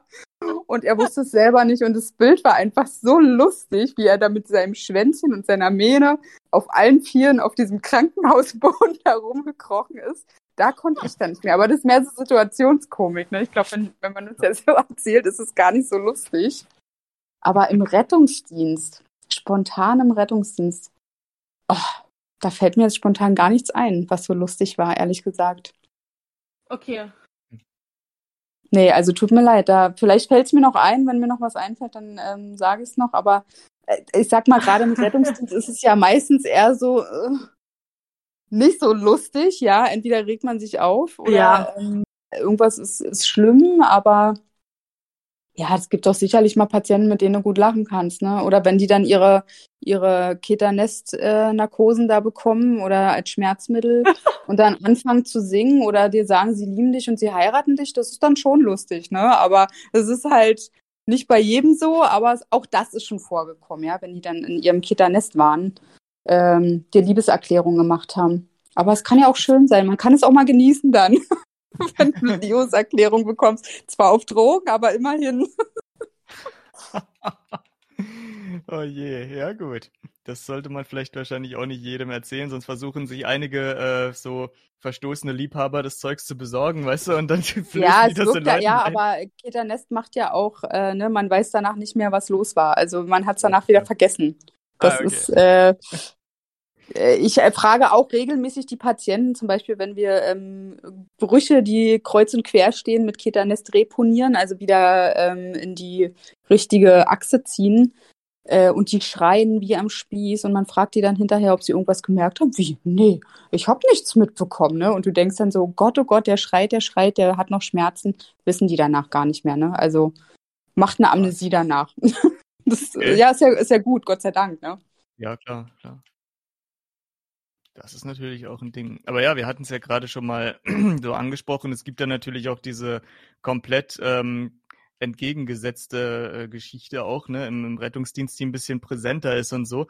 Und ich glaube, dahingehend äh, gibt es ja auch einige Leute, die vielleicht. Ach so, ich muss sowieso, ich habe gar nicht gelesen gerade, ich muss sowieso gerade mal ein bisschen die Führung übernehmen. Ähm, es, gibt, äh, es, gibt, ja den komplett krassen äh, Gegensatz, ne, dass nicht so viele schöne Sachen passieren im äh, Rettungsdienst. Und ähm, es soll wohl einige geben, die sagen, es ist so ein ungeschriebenes Gesetz, dass man äh, Leute, die im Rettungsdienst arbeiten, nicht fragt, was das Schlimmste war, was sie jemals erlebt haben. Wie stehst du denn da dazu? Ja, also ähm, ich kenne dieses Gesetz nicht, ehrlich gesagt. Nicht bewusst zumindest, ähm, mhm. weil ich finde, das gehört zum Job dazu, darüber zu reden. Und ich glaube, das ist auch ganz, ganz wichtig, darüber zu reden. Ich glaube, das ist so ein in Anführungsstrichen ungeschriebenes Gesetz, weil viele darüber einfach nicht reden wollen und sich damit nicht beschäftigen wollen, weil es sie unglaublich triggert und weil es sie unglaublich ähm, stresst Und weil die vielleicht Angst haben, dass die da in so ein posttraumatisches Belastungssyndrom rutschen oder so, was natürlich durchaus sein kann. Aber ich finde, aufgrund dessen, gerade deswegen, ist es immer wichtig, nach so wirklich dramatischen, schlimmen, furchtbaren Einsätzen immer darüber zu reden. Ne? Und es gibt ja auch ein sogenanntes Einsatznachsorgeteam eigentlich, was meiner Meinung nach viel, viel zu selten genutzt wird von den Mitarbeitern, weil ich finde eher das ungeschriebene Gesetz ist, dass man, gerade weil es ja auch so ein bisschen so eine Männerdomäne ist, inzwischen wandelt sich das auch so ein bisschen, ne? wo ich damals angefangen habe, ich war ähm, eine der wenigen Frauen, da waren ja so gut wie gar keine Frauen in dem Job, aber die Männer, die tun dann halt immer auch stark, ne? Und ja, mm, und machen sich darüber lustig oder machen dann ihre Scherzchen und verarbeiten das aber eigentlich gar nicht. Und ich glaube, deswegen könnte sowas äh, unglaublich triggern, wenn man jemanden auf sowas anspricht und die kriegen dann Flashbacks und Bilder von irgendeinem Einsatz, der sie vielleicht so emotional mitgenommen hat, den sie aber auch nie verarbeitet haben. Deswegen kann ich mir vorstellen, dass es ein ungeschriebenes Gesetz ist, dass man Rettungsdienstler nicht nach dem schlimmsten Einsatz fragt, weil leider sich auch viele nicht damit beschäftigen, mit diesen mhm. schlimmen Einsätzen, die sie erlebt haben. Ich zum Beispiel rede da sehr viel drüber, auch danach ich frage auch die Kollegen immer, ob alles in Ordnung ist, ne? Oder ähm, rede mit meinen, mit meinen Freunden darüber. Ich habe natürlich auch viele Freunde, die im Rettungsdienst arbeiten. Und ähm, dann kann man sich darüber natürlich unterhalten. Also so mit den ganz krassen Fällen kann ich jetzt nicht medizinisches Personal, kann ich mit denen kann ich darüber nicht reden. Ne? Die kriegen da einen Anfall. Also meine Mutter kriegt zum Beispiel schon einen Anfall, wenn, wenn äh, sie ein Gebiss irgendwo in einem Glas sieht. Ne? Da, da kriegt, kippt die schon fast um. Also mit der könnte ich mich über sowas gar nicht unterhalten. Ähm, ja. Aber das ist leider immer noch ein Tabuthema im Rettungsdienst. Und dazu hatte ich ja auch mal in, auf meinem Instagram-Account einen Post gemacht, dass ähm, über solche Sachen gar nicht geredet wird oder dass ich zum Beispiel finde, dass ich teilweise schon viel, viel zu abgestumpft bin, weil ich teilweise dann so schlimme Sachen habe und mich mhm. damit aber im Nachhinein, ich rede darüber, aber ich finde nicht, dass mich das irgendwie emotional mitnimmt. Ne? Das, ähm, was mich selber so ein bisschen erschreckt manchmal, äh, dass ich ja eigentlich auch irgendwie, ja, total geschockt sein müsste oder dass es mir schlecht gehen müsste. Aber nee, ich mache danach halt einfach meinen Job weiter. Ne? Und dann frage ich mich immer, ist es, bin ich wirklich so abgebrüht oder kommt dieser Boomerang einfach irgendwann zurück und ich kriege ein posttraumatisches Belastungssyndrom? Aber das ist jetzt halt seit 20 Jahren nicht passiert. So äh, kann ich es nur sagen. Ne? Also ich finde, dass ich da sehr, sehr abgestumpft bin, was jetzt auch nicht unbedingt immer gut sein muss. Hm, ja, gut, ich ver verstehe schon, was du meinst, klar. Also, dass man mit der Zeit ähm, so eine gewisse Resilienz dann entwickelt, ist äh, klar. Das, äh, ich habe mich aber tatsächlich immer auch schon vor allen Dingen bei äh, so Neulingen gefragt, die gerade erst anfangen und die sehen dann zum ersten Mal einen wirklich äh, schlimmen Unfall hier, so richtig äh, ja blutig und was weiß ich nicht alles. Ne? Ja, und, äh, ja. Da denke ich mir auch, wie geht man denn, wenn man das erste Mal, wenn man darauf nicht vorbereitet ist, so in der Richtung. Ich weiß ja nicht, ob man auf sowas überhaupt vorbereitet ist. Du wirst auf sowas nicht vorbereitet. Also ah, du wirst ja. wirklich auf sowas absolut nicht vorbereitet. Und gerade wenn ich so junge Kollegen habe oder Kollegen, die neu sind oder die nicht viel im Rettungsdienst fahren, die nehme ich mir dann schon zur Seite oder ich beobachte auch viel. Ne? Also wenn ja. ich merke, die wollen reden, dann lasse ich sie reden. Wenn ich merke, die wollen ihre Ruhe, lasse ich sie in Ruhe, aber ich beobachte und gucke mir die Leute an. Ne? Also ob die wirklich ähm, so cool sind, wie sie tun, ne? oder ob sie das jetzt in sich reinfressen oder ob sie jetzt da Scherzchen machen, um das zu überspielen. Ähm, da, auch da sage ich wieder, muss man so ein bisschen Menschenkenntnis und ein bisschen Feeling für haben. Ähm, klar hast du das auch nicht bei jedem. Ne? Also es gibt ja auch wirklich ähm, Kollegen, die können es sehr gut wegspielen. Aber gerade bei den Jungen, die sind doch meistens, wenn wirklich was Schlimmes passiert ist, die sind dann schon geschockt. Ne? Also du merkst denen schon an, dass die da wirklich mit zu kämpfen haben. Und es gibt dann auch ähm, in ganz wenigen Fällen Kollegen, die man dann einfach außer Dienst nimmt und den Rettungswagen außer Dienst nimmt, was natürlich auch, muss ich ganz ehrlich sagen, nicht gerne gesehen wird. Ne? Das ist ah, halt auch okay. so ein Ding. Also es wird, es ist nicht normal, nach so Einsätzen ähm, sich dann mal äh, auch eine halbe Stunde oder eine Stunde rauszunehmen, das wird halt nicht gerne gesehen und es wird auch nicht unterstützt, weil natürlich so viele Einsätze sind und so wenig RTWs, dass die schon immer in der Leitstelle gar nicht mehr wissen, was sie zuerst bedienen sollen, kann ich auch verstehen. Aber ähm, ich hatte zum Beispiel vor einiger Zeit ein Kind, ähm, was sich das Fenster aufgemacht hat und aus dem Fenster gefallen ist. Es ähm, hat überlebt, ja, wir haben es im Schockraum abgegeben sind in den RTW, haben soweit alles aufgeräumt, waren noch unterwegs auf Status 1, heißt man ist unterwegs und über Funk erreichbar und haben den nächsten Einsatz bekommen und das war dann eine Person, die von einem Zug gefallen ist und vom Zug überrollt wurde. Das waren dann halt so zwei Einsätze, äh, auch die natürlich emotional und psychisch sehr belastend waren.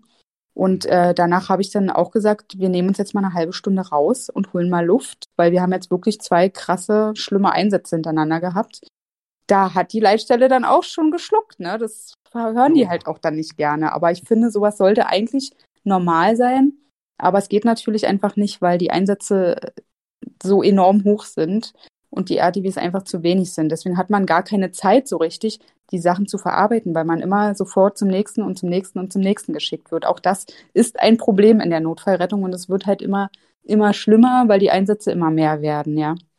Hm, ja, das kann ich mir gut vorstellen. Ja, da, also äh, vor allen Dingen äh, dieses äh, Zug überrollen, das, also das ist ja wirklich auch ein Ding, äh, wenn man so ein Bild sieht, ne, dann äh, denkt man sich ja wahrscheinlich auch erstmal, ach du lieber Gott, ne, das ist ja jetzt auch nicht unbedingt was, wenn man nicht jeden Tag irgendwelche Horrorfilme schaut, so Gore-Filme und ich glaube, das ist nochmal was ganz anderes, ob man es auf der Leinwand sieht oder ob man es dann im, im Ja, ja, ja, ja. Ist, ja, vor allem, wenn man es mhm. so noch nicht oft gesehen hat. Ne? Also ich habe es jetzt schon in 20 Jahren natürlich oft gehabt, ne, dass mal jemand Straßenbahn, Zug, S-Bahn, also gerade auch in Berlin hat man ja sowas, ja. sage ich jetzt mal relativ häufig, ne? Ähm, mhm. Aber das ist halt schon, es ist nicht ohne. Es ist nicht ja. ohne. Aber da, es geht halt auch jeder anders damit um. Ne? Und was mhm. ich auch ganz schlimme, also was ich persönlich am schlimmsten und belastendsten, äh, belastendsten, sag mal, oh Gott, jetzt ja. siehst du, jetzt geht's hier auf, auf den späten Abend zu, jetzt kann ich schon nicht mehr reden. Also belastend finde ich immer ganz schlimm, äh, emotional und psychisch, wenn Angehörige dabei sind, Angehörige ja. daneben stehen und ähm, der ähm, Angehörige verstorben ist oder Kinder verstorben sind und die äh, Eltern daneben stehen oder so. Und mhm. natürlich bitterlich schreien, weinen. Manche sagen gar nichts, ne? Aber ich finde, das ist emotional und psychisch sehr belastend. Das, das belastet mich zum Beispiel sehr, weil mir das immer so leid tut, weil ich mich dann so da reinversetze und immer so denke, ich würde mich genauso fühlen, ne? Das ist, äh, das ist wirklich für mich schlimm, finde ich. Also es ist für mich schlimmer als dann die Verwundeten zu sehen oder die Toten zu sehen, ähm, weil die Angehörigen halt dann so leiden. Ne? Und man leidet, also ich leide dann immer irgendwie so mit, weil mir das natürlich leid tut. Aber man kann es halt auch nicht alles mit nach Hause nehmen, weil dann kriegst ja. du ja, äh, kriegst du eine Macke. Ne? Also du musst da schon echt dann so dich ein bisschen zurücknehmen und ähm, abgestumpft sein, damit du nicht alles mit nach Hause nimmst, weil du belastest dich ja dann auch total damit. Ja, klar, auf jeden Fall. Ich meine, man kann ja da jetzt dann auch nicht noch den Psychologen mitspielen und da hat er ja auch da gar keine Zeit für dann. Ne? Man muss ja, wie du auch gesagt hast, schnell zum nächsten Einsatz dann eventuell schon. Dann kann man ja die ähm, Angehörigen auch nicht mal so richtig. Also wenn jetzt so eine Fälle sind, dann lasse ich mir da schon Zeit. Ne? Also es hört sich jetzt total, äh, total ähm, makaber an, aber ich tatsächlich macht man das auch manchmal so, manche Angehörige, die wollen dann dir unbedingt einen Kaffee oder einen Tee machen, dann nimmt man halt mal den Kaffee oder den Tee. Die brauchen dann einfach irgendwas, was sie machen müssen, damit sie nicht durchdrehen. Ne? Und man macht es dann halt auch. Man nimmt dann den Kaffee, auch wenn es noch so ähm, surreal ist in dem Moment, aber man macht es dann halt. Das macht man natürlich nicht jedes Mal. Ne? Da muss man auch wieder so ein bisschen feinfühlig sein, wo das angemessen ist, wo es nicht angemessen ist. Ähm, manchmal muss man ja, ähm, gerade wenn man jetzt ähm, Tote in der Wohnung hat oder so, auf die Polizei warten. Dann macht man halt in der Zeit, wenn die einen Kaffee oder einen Tee machen wollen, lass die einen Kaffee oder einen Tee machen, ja. Selbst wenn du davon nichts trinkst, lass dir das machen, lass dir das auf den Tisch stellen, damit die einfach was zu tun haben und nicht zusammenbrechen in dem Moment, ne? Und ja, ähm, ja. ich frage die dann halt auch immer, ob die ähm, jemanden brauchen, der sie unterstützt bei der Trauer, also bei der ähm, Trauer oder bei der Verarbeitung von dem, was jetzt passiert ist. Da hat man ja dann auch ähm, ein Einsatznachsorgeteam ähm, quasi für Patienten und Angehörige, die dann nach Hause kommen zu denen. Das sind auch alles ähm, Freiwillige, ne? also Ehrenamtliche, die mhm. ähm, da ausgebildet sind, also Seelsorge machen und die dann unterstützen ne? in diesem Trauerprozess auch. Damit wir das natürlich nicht über, wir können es auch gar nicht übernehmen, das können wir alles gar nicht leisten, das geht nicht. Ne?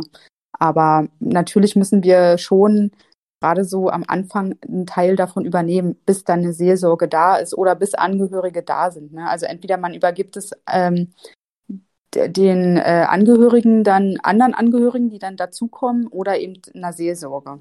Also ich lasse sie dann auch ungern alleine. Ne? Wenn das jetzt nicht anders geht, dann ist es natürlich so. Oder wenn die das ablehnen, dann muss man das auch akzeptieren. Aber so ist eigentlich der Werdegang. Und dann nimmt man sich halt auch mal eine halbe Stunde oder Stunde Zeit, weil man muss dann eh auf die Polizei warten. Man kann ja dann nicht einfach gehen. Ja, gut, klar, das stimmt. Aber das finde ich äh, krass, das äh, wusste ich gar nicht, aber macht auch Sinn, dass man solche Nachsorgeteams hat, die dann in der Seelsorge ausgebildet sind, weil man, mhm. das äh, muss ja auch jetzt dann äh, sofort stattfinden. Du kannst ja genau. nicht irgendwie irgendwie in der Nacht oder sowas was passiert, da ist ja kein Psychotherapeut mehr da und äh, genau, Psychotherapeuten genau, genau. sind so rar wie Sand am Meer. Heutzutage Richtig. kriegst die können ja nicht einfach mal sagen, oh, ich komme gleich vorbei. Ne? Ja. Also, ja. Das haben wir tatsächlich auch ähm, in der Schule kennen, ähm, was heißt kennengelernt, äh, gelernt das mit dem, mit der Seelsorge. Ähm, aber ich wollte dich erst ausreden lassen. Und zwar, ähm, ich habe ja im Krankenhaus ein Praktikum gemacht. Und ich hatte jetzt keine schlimmen Kindernotfälle, aber ich fand die Kindernotfälle, boah, das hört sich jetzt so blöd an, aber wenn ich jetzt sage, die schönsten, finde ich natürlich jetzt nicht die schönsten, weil ja, die Kinder ja. verletzt waren, aber ja, ähm, ich fand es einfach voll süß und vor allem man konnte jedes Kind einfach, die haben, auch wenn die geweint haben, man hat einfach diesen Handschuh genommen, einen Elefant rausgemacht und den Kindern dann gegeben. Ja, ja, stimmt. Ja, das ist schon, das ist halt, ähm, das sagt man auch immer so in der, in der Krankenpflege, ne? Diese, die große Pflege ist halt die, die, die Krankenschwester und da gibt's die kleine Pflege, die Kinderkrankenschwester. Das ist halt auch nicht dasselbe, ne? Also zum Beispiel darf die Kinderpflege nicht in der großen Pflege arbeiten, aber die große Pflege in der Kinderpflege. Ich weiß nicht, ob es immer noch so ist, aber das war auch früher immer so, so, so eine Diskussion. Ne? Man, ähm, meine Freundin zum Beispiel ist Kinderärztin und ähm, ich habe immer gesagt, ich könnte mir gar nicht vorstellen, Kinderärztin zu werden, weil ähm, ich immer ne, die, die äh, Mütter und Väter und so noch dazu habe und mir dann immer vorgestellt habe, die sind total schlimm. Und sie sagt, nee, Melanie, die sind total dankbar. Die sind viel dankbarer als Patienten in der Notaufnahme für Erwachsene, die dich den ganzen, die die ganze Zeit dich nur ankacken, weil es nicht schnell genug geht. Nee, die sind dankbar, die kümmern, du kümmerst dich um deren Kind, du machst es gesund, du äh, sorgst dafür, dass es dem Kind gut geht und da sind die viel, viel dankbarer. Und dann die Kinder dazu noch, die dann sowieso dankbar sind oder dir mal ein Lächeln schenken. Das ist eine ganz andere Nummer als in der Erwachsenenpflege oder als äh, in der Erwachsenennotaufnahme, ne?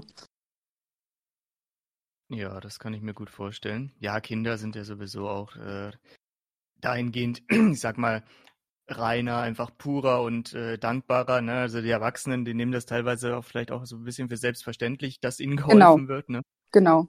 Das ist ja, also wir haben ja nur noch so ein, so ein Anspruchsverhalten auch in der Bevölkerung, ne? Auch diese, diese, ich sag's mal, diese Vollkasko-Versorgung, ne? Mhm. Man kann überall an jeder Ecke, man braucht nur die 112 wählen und sofort ist ein Rettungswagen da. Äh, und die Notaufnahmen, da, die haben 24-7 offen, da kann man jederzeit hin. Dann hat man noch einen ärztlichen Bereitschaftsdienst. Also wir sind hier rundum in Deutschland versorgt, ja.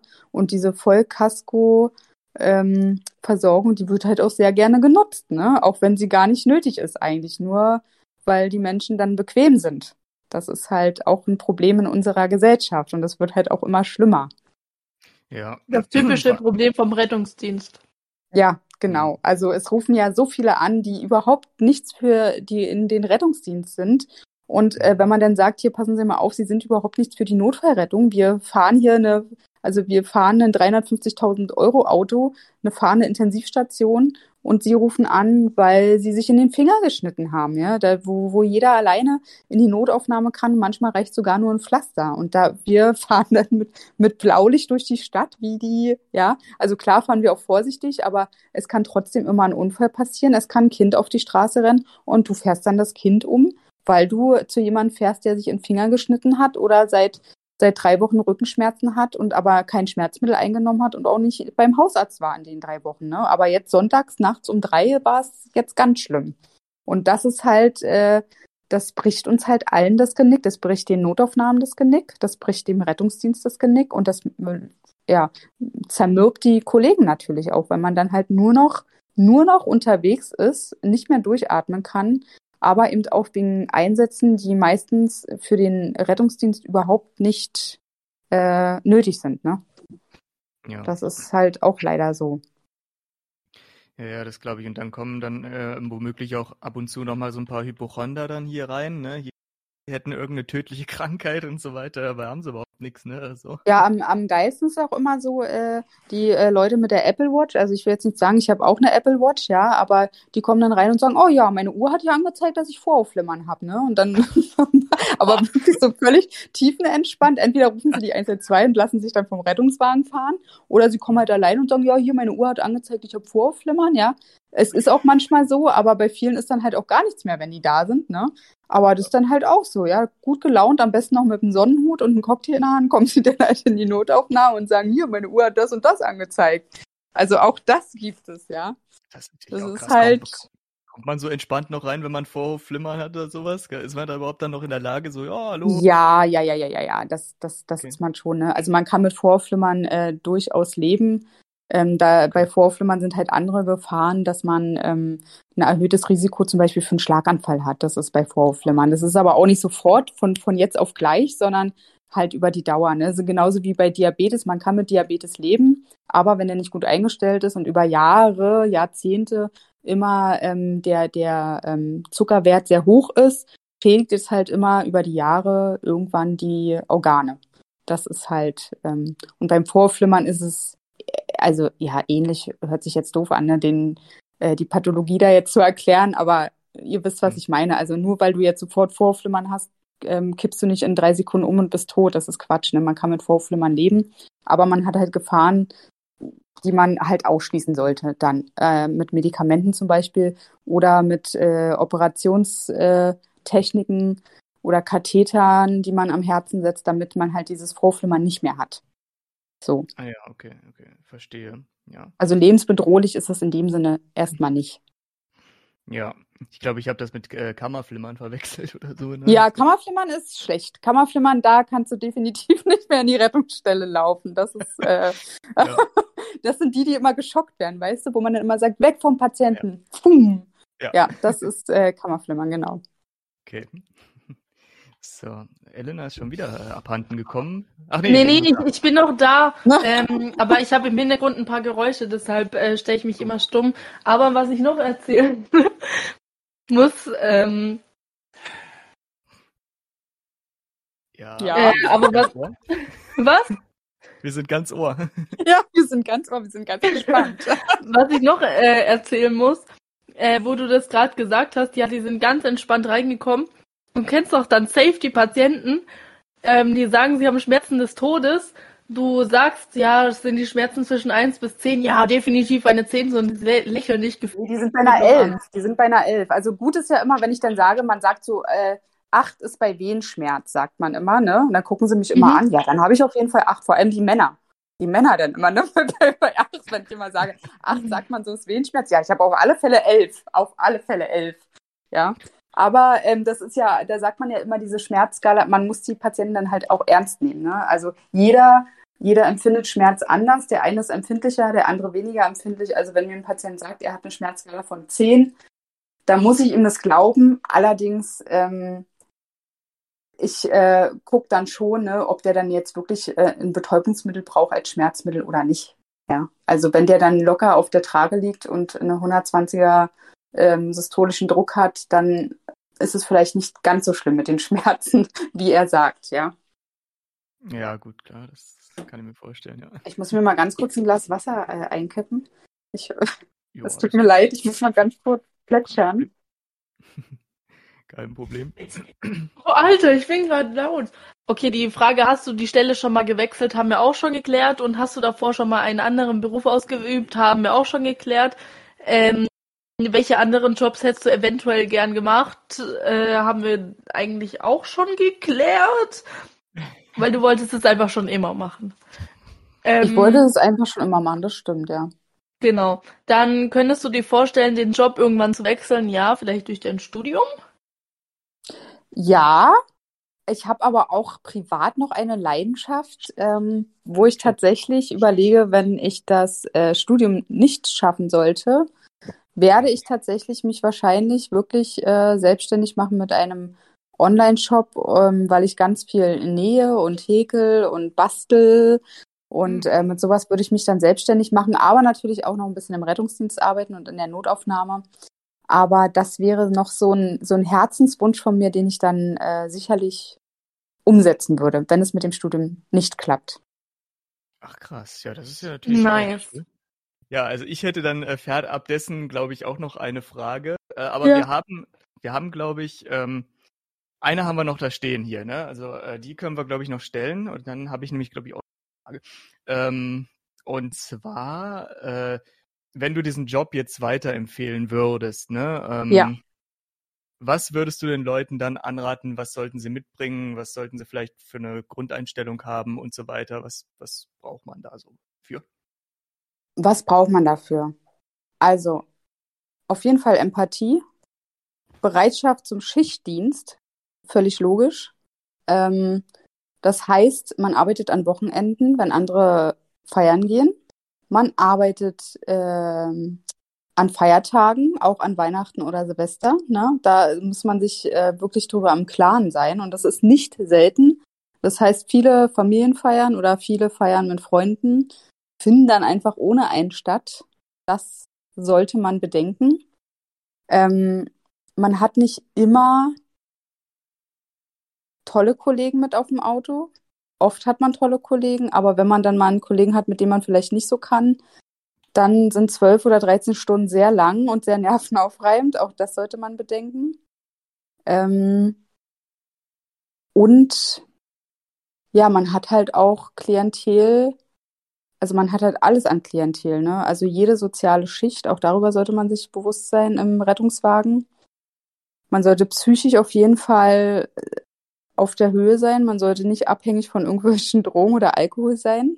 Das äh, auch nicht. Man darf keine Vorstrafen haben. Das sollte auch eigentlich jedem klar sein, wenn mhm. man äh, im medizinischen Dienst arbeitet. Aber, Elena, ich glaube ja bei dir jetzt, wenn du da in diesen in dieser Einrichtung arbeitest, musst du ja auch ein komplett ähm, einwandfreies Führungszeugnis haben. Ne? Das ist ja. Äh, ja, tatsächlich schon.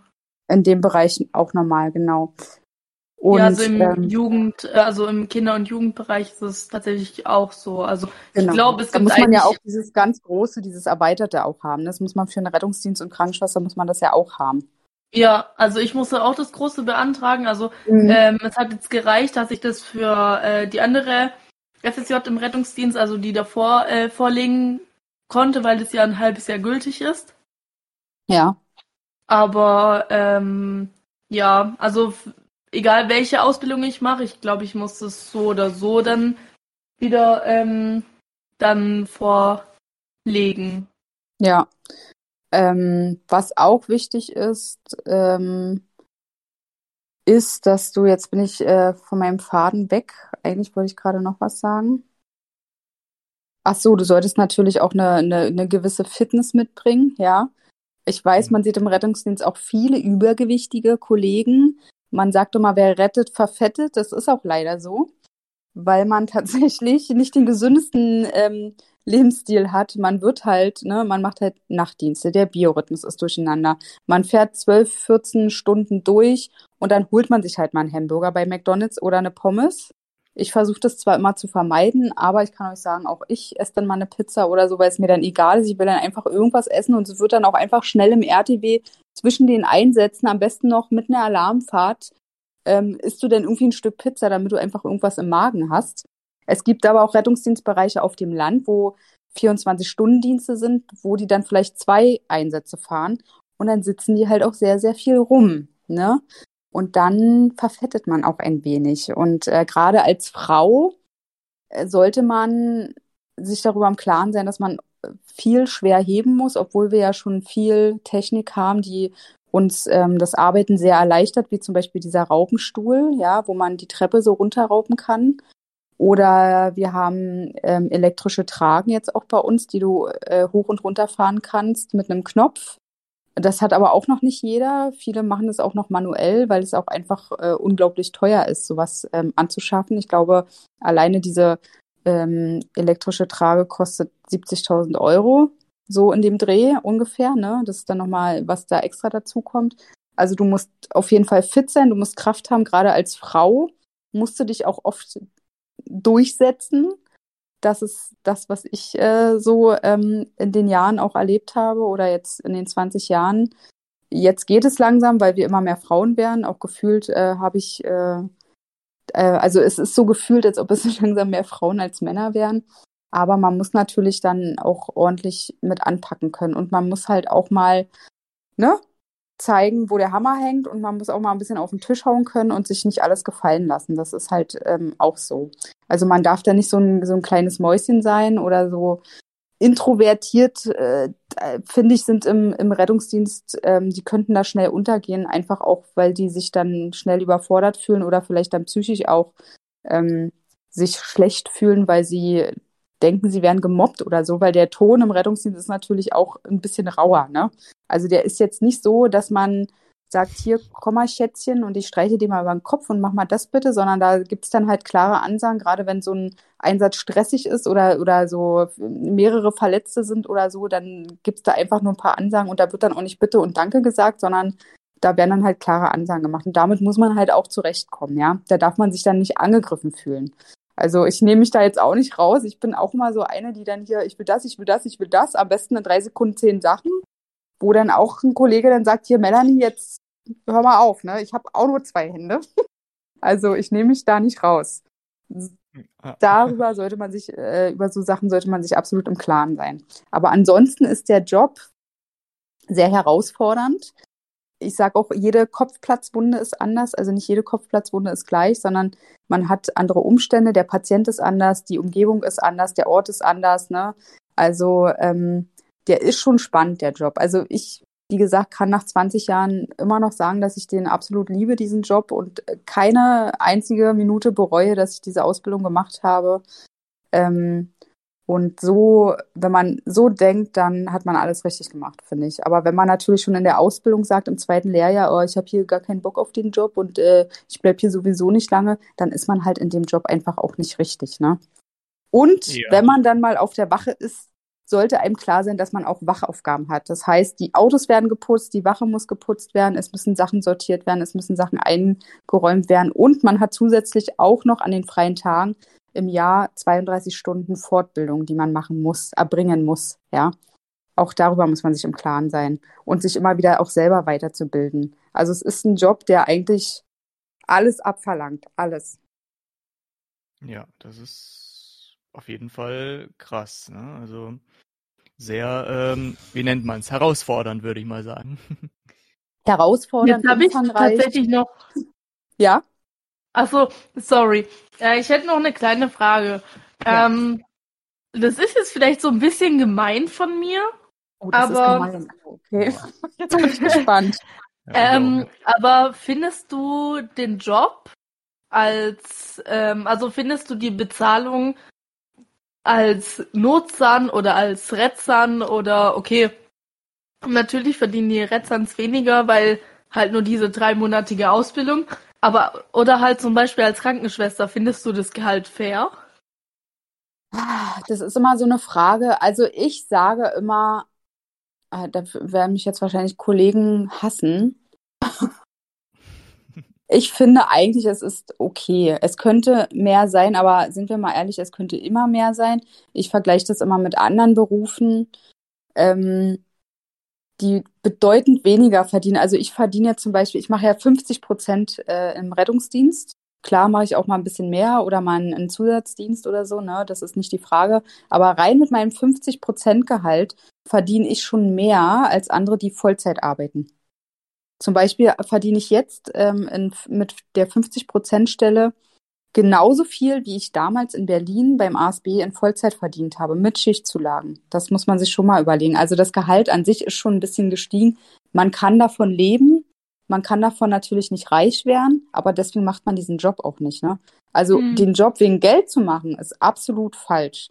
Und ähm, in der Krankenpflege verdiene ich teilweise sogar weniger, obwohl ich schon den Höchstsatz bekomme, als im Rettungsdienst. Es ist auch nicht immer so, es kommt auch ein bisschen darauf an, wie man verhandelt.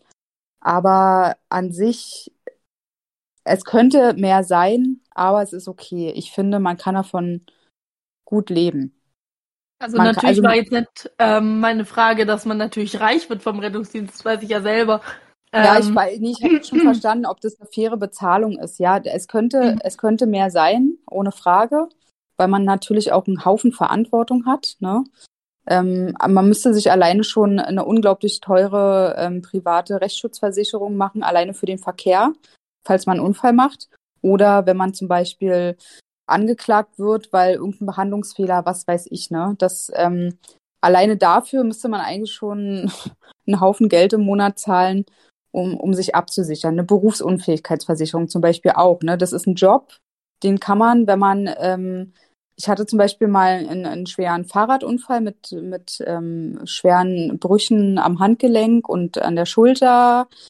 Und ähm, das war wirklich, ne, also da war ich 26 Jahre alt und dachte, ähm, ich war am Boden zerstört, weil ich dachte, ich kann meinen Job danach nicht mehr machen. Ne? Und es hat auch wirklich, wirklich lange gedauert, gerade mit meinem Handgelenk und der Schulter nach einem halben Jahr konnte ich dann gerade mal wieder mich so ein bisschen in Anführungsstrichen ähm, äh, bin ich zwar wieder Rettungsdienst gefahren, aber ich habe zum Beispiel gemerkt, wenn wir eine Reanimation hatten, das ging mit meinem Handgelenk überhaupt gar nicht. Ne? Und das ist natürlich eine Katastrophe. Deswegen muss man da natürlich auch eigentlich eine Berufsunfähigkeitsversicherung machen. Weil, wie gesagt, wenn dir da irgendwas passiert, dann kannst du im Rettungsdienst nicht mehr arbeiten. Es ist halt kein Job, wo du an einem Bürotisch sitzt und auf den Monitor guckst, sondern du musst halt wirklich alles, was du hast, einsetzen. Und ähm, wenn man so danach geht und auch nach diesen Schichten und auf was man ja eigentlich alles auch verzichtet, nämlich viel auf seine Familie, ähm, die Väter und Mütter auf ihre Kinder, zu Weihnachten, zu Feiertagen, an Wochenenden bei Freunden, dann ist der Job natürlich schon dafür, dass man auch immer irgendwie mit einem Bein im Gefängnis steht, ähm, nicht so gut bezahlt, ne? Aber das ist halt, ich, ich will mich nicht beschweren. Ich kann davon leben, ich kann davon mein Studium finanzieren und ähm, es gibt äh, Berufe, die weniger bekommen. Deswegen ist immer ein bisschen, da ist man immer so ein bisschen im Zwiespalt und ich weiß, da werden mich jetzt bestimmt viele Kollegen für hassen, dass ich das gesagt habe, aber es ist schon okay, was man verdient. Es könnte mehr sein, aber es könnte auch bedeutend weniger sein. Also von daher sollte man zufrieden sein. Ja, das klingt nach auf jeden Fall einer sehr äh, vernünftigen Aussage. Ja, das klingt plausibel. Ja, vor allen Dingen, ähm, ich meine, es ist ja halt ja wirklich immer so ein bisschen das Problem, dass äh, die Leute vielleicht äh, überlegen, ja, ich würde ja gerne im Rettungsdienst vielleicht arbeiten oder sowas, aber wenn die Bezahlung vielleicht ein bisschen besser wäre, so. Und ja, da haben sie vielleicht ein bisschen ihr, ja, ihren Antrieb falsch gesetzt, ne. Richtig, genau, das sage ich ja mal. Also man macht den Job nicht für Geld. Das ist schon mal der falsche Ansatz. Also wenn man, wenn man den Job macht äh, und vorher überlegt, wie viel Geld man damit verdient, dann ist man in den Job falsch. Das ist eine Überlegung, die ich nie hatte. Nie. Für mich stand immer, ich will diesen Job machen, weil ich den einfach liebe. Und mir war ehrlich gesagt egal, ähm, was ich verdiene, weil ich habe gerade auch am Anfang sehr, sehr wenig verdient im Rettungsdienst. Also wirklich Mhm. wenig, ne? Da ähm, ist man gerade so mit über die Runden gekommen und hat aber gearbeitet wie, also manchmal hat man auch mal sechs, sieben Tage, zwölf Stunden Dienst in der Woche gemacht, weil es einfach gar nicht anders möglich war. Weil halt das Personal auch fehlt. Ne? Und das hat sich ja in den 20 Jahren, irgendwie ist es ja eher schlimmer geworden als besser geworden. Ja. ja Aber ja. die Bezahlung ist in den 20 Jahren besser geworden, das kann ich schon sagen. Okay. ja. Na gut, immerhin das, ja. Immerhin das, genau, immerhin. Also man, man kriegt ja sowieso, wenn man älter ist, immer ein bisschen mehr, ne, weil man ja mehr Berufserfahrung hat. Aber es gibt auch genug, ähm, ähm, die weniger verdienen, obwohl sie halt schon 20 Jahre dort arbeiten und dann mit so einem Knebelvertrag da äh, so bezahlt werden wie frische, also selbst ich wurde schon bezahlt bei manchen Arbeitgebern wie ein frischer Notfallsanitäter, obwohl ich schon 20 Jahre in dem Beruf bin. Ne? Also das ist halt hm, schwierig dann. Das ist natürlich wirklich ein bisschen schwierig, das stimmt. Ja. Und ähm, genau, eine Frage, die ich noch außerhalb unseres Fragenkatalogs äh, hätte. Außerhalb des Fragenkatalogs. Ja, Ja, weil der Fragenkatalog ist tatsächlich jetzt schon abgearbeitet.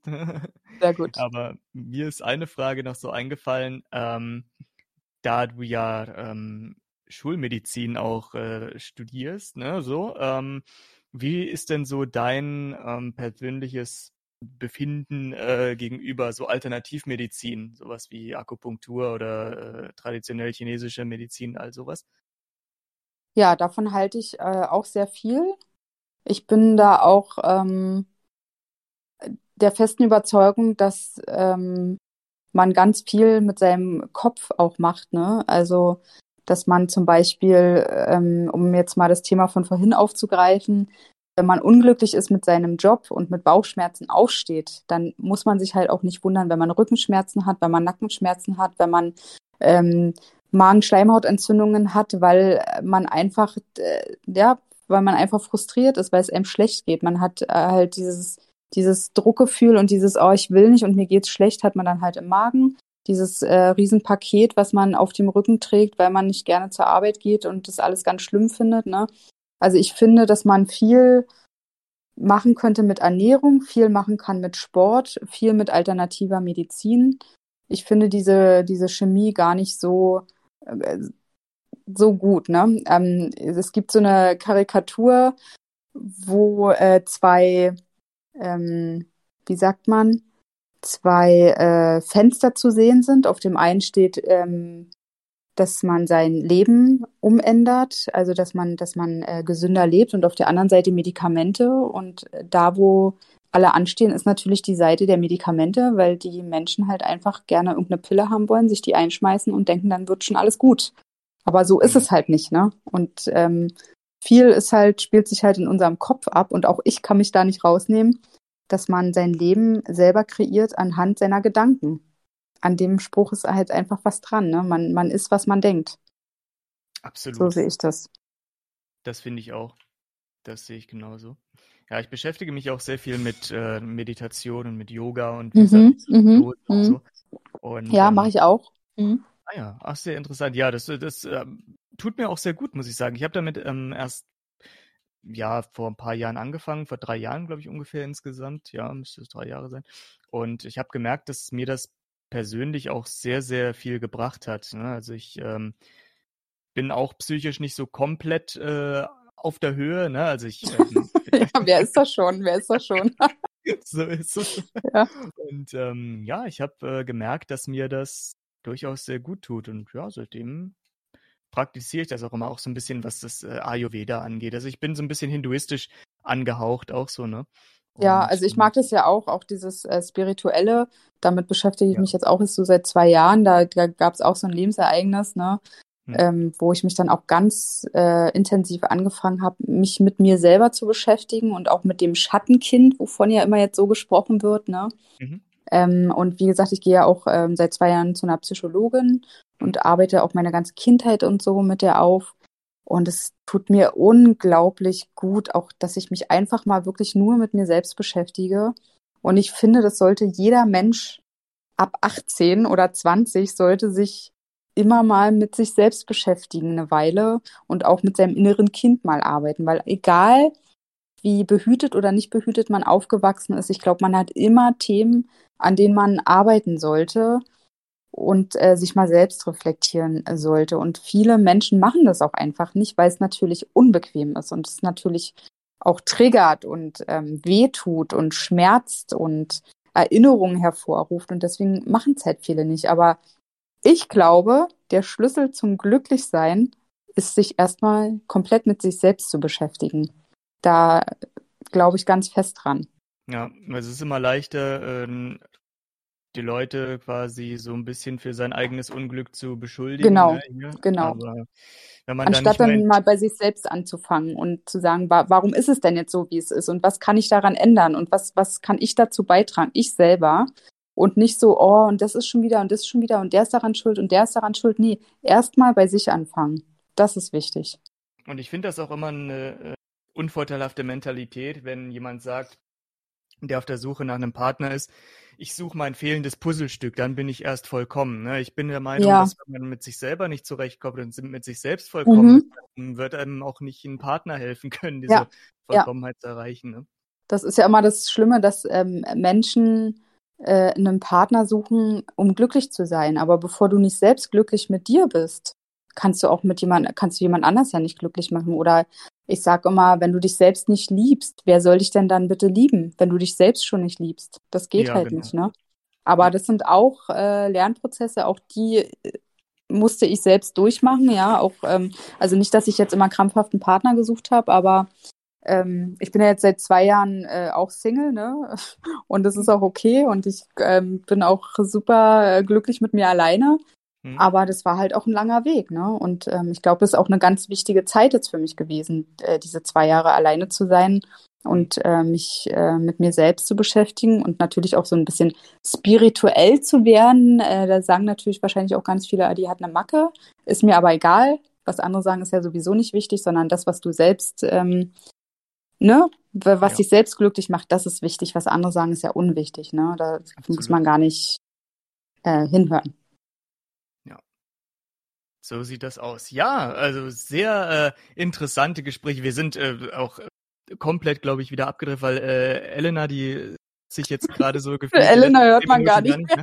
Nee, hat man gar nicht mehr gehört. Ich, ich höre zu, äh, weil ich Ah, ja. kann darüber nicht mitreden, aber es ist interessant, was ihr redet. Also, ähm, ja. Ja, das ist doch schön. Also, solange wir äh, dich nicht langweilen, ist das ja auf jeden Fall eine, eine gute Sache. Ja. Ja, Ja, aber das äh, äh, war ein Thema, da haben wir uns jetzt beide gematcht quasi mit dem Thema. Absolut. Das ist Du hast angefangen. Du hast angefangen. Ich, ja, das war tatsächlich meine Schuld. Ich habe mit dem Thema Wir angefangen. sind aber jetzt nicht mehr der allgemeine Talk, wir sind jetzt der äh, allgemeine Talk mit ähm, äh, Herzblatt so. mit Herzblatt. also, Kennt ihr die Serie von früher noch? Herzblatt? Boah, wir haben es im ähm, Dings, ich kenne die Serie nicht, ich habe sie danach erst geschaut, als wir das im Schullandheim gespielt haben. Schullandheim gespielt haben. Das ist Ja, ja, auch In geil. der sechsten Klasse. Es war absolut peinlich. oh je. Ey. Ja, da war die Welt noch in Ordnung, du. Im Ah. Schullandheim Das damals. sage ich dir. Das waren alles noch Zeiten. Ja, ja. Damals, als die Winde noch wehten, 1883. Ja, genau, als wir noch einen Kaiser hatten. So. genau. Ja, da kann ich dir aus ähm, äh, dem Schullandheim, also bei uns war es hier, ich war nicht auf so einem Schullandheim, aber war auf jeden Fall auf Klassenfahrt. Äh, da kann ich dir bei Gelegenheit auch mal äh, private Story erzählen, ähm, weil die Leute hier im Podcast kennen die schon, deswegen muss ich die jetzt nicht nochmal erläutern. Ja, ja. Welche? Welche? Ja. Ach, da warst du gar nicht dabei, ne? Also, da war ich, da hatte ich mit Sandy einen Podcast gemacht. Na gut, ich kann sie ja trotzdem, dann, dann erzähle ich sie doch nochmal.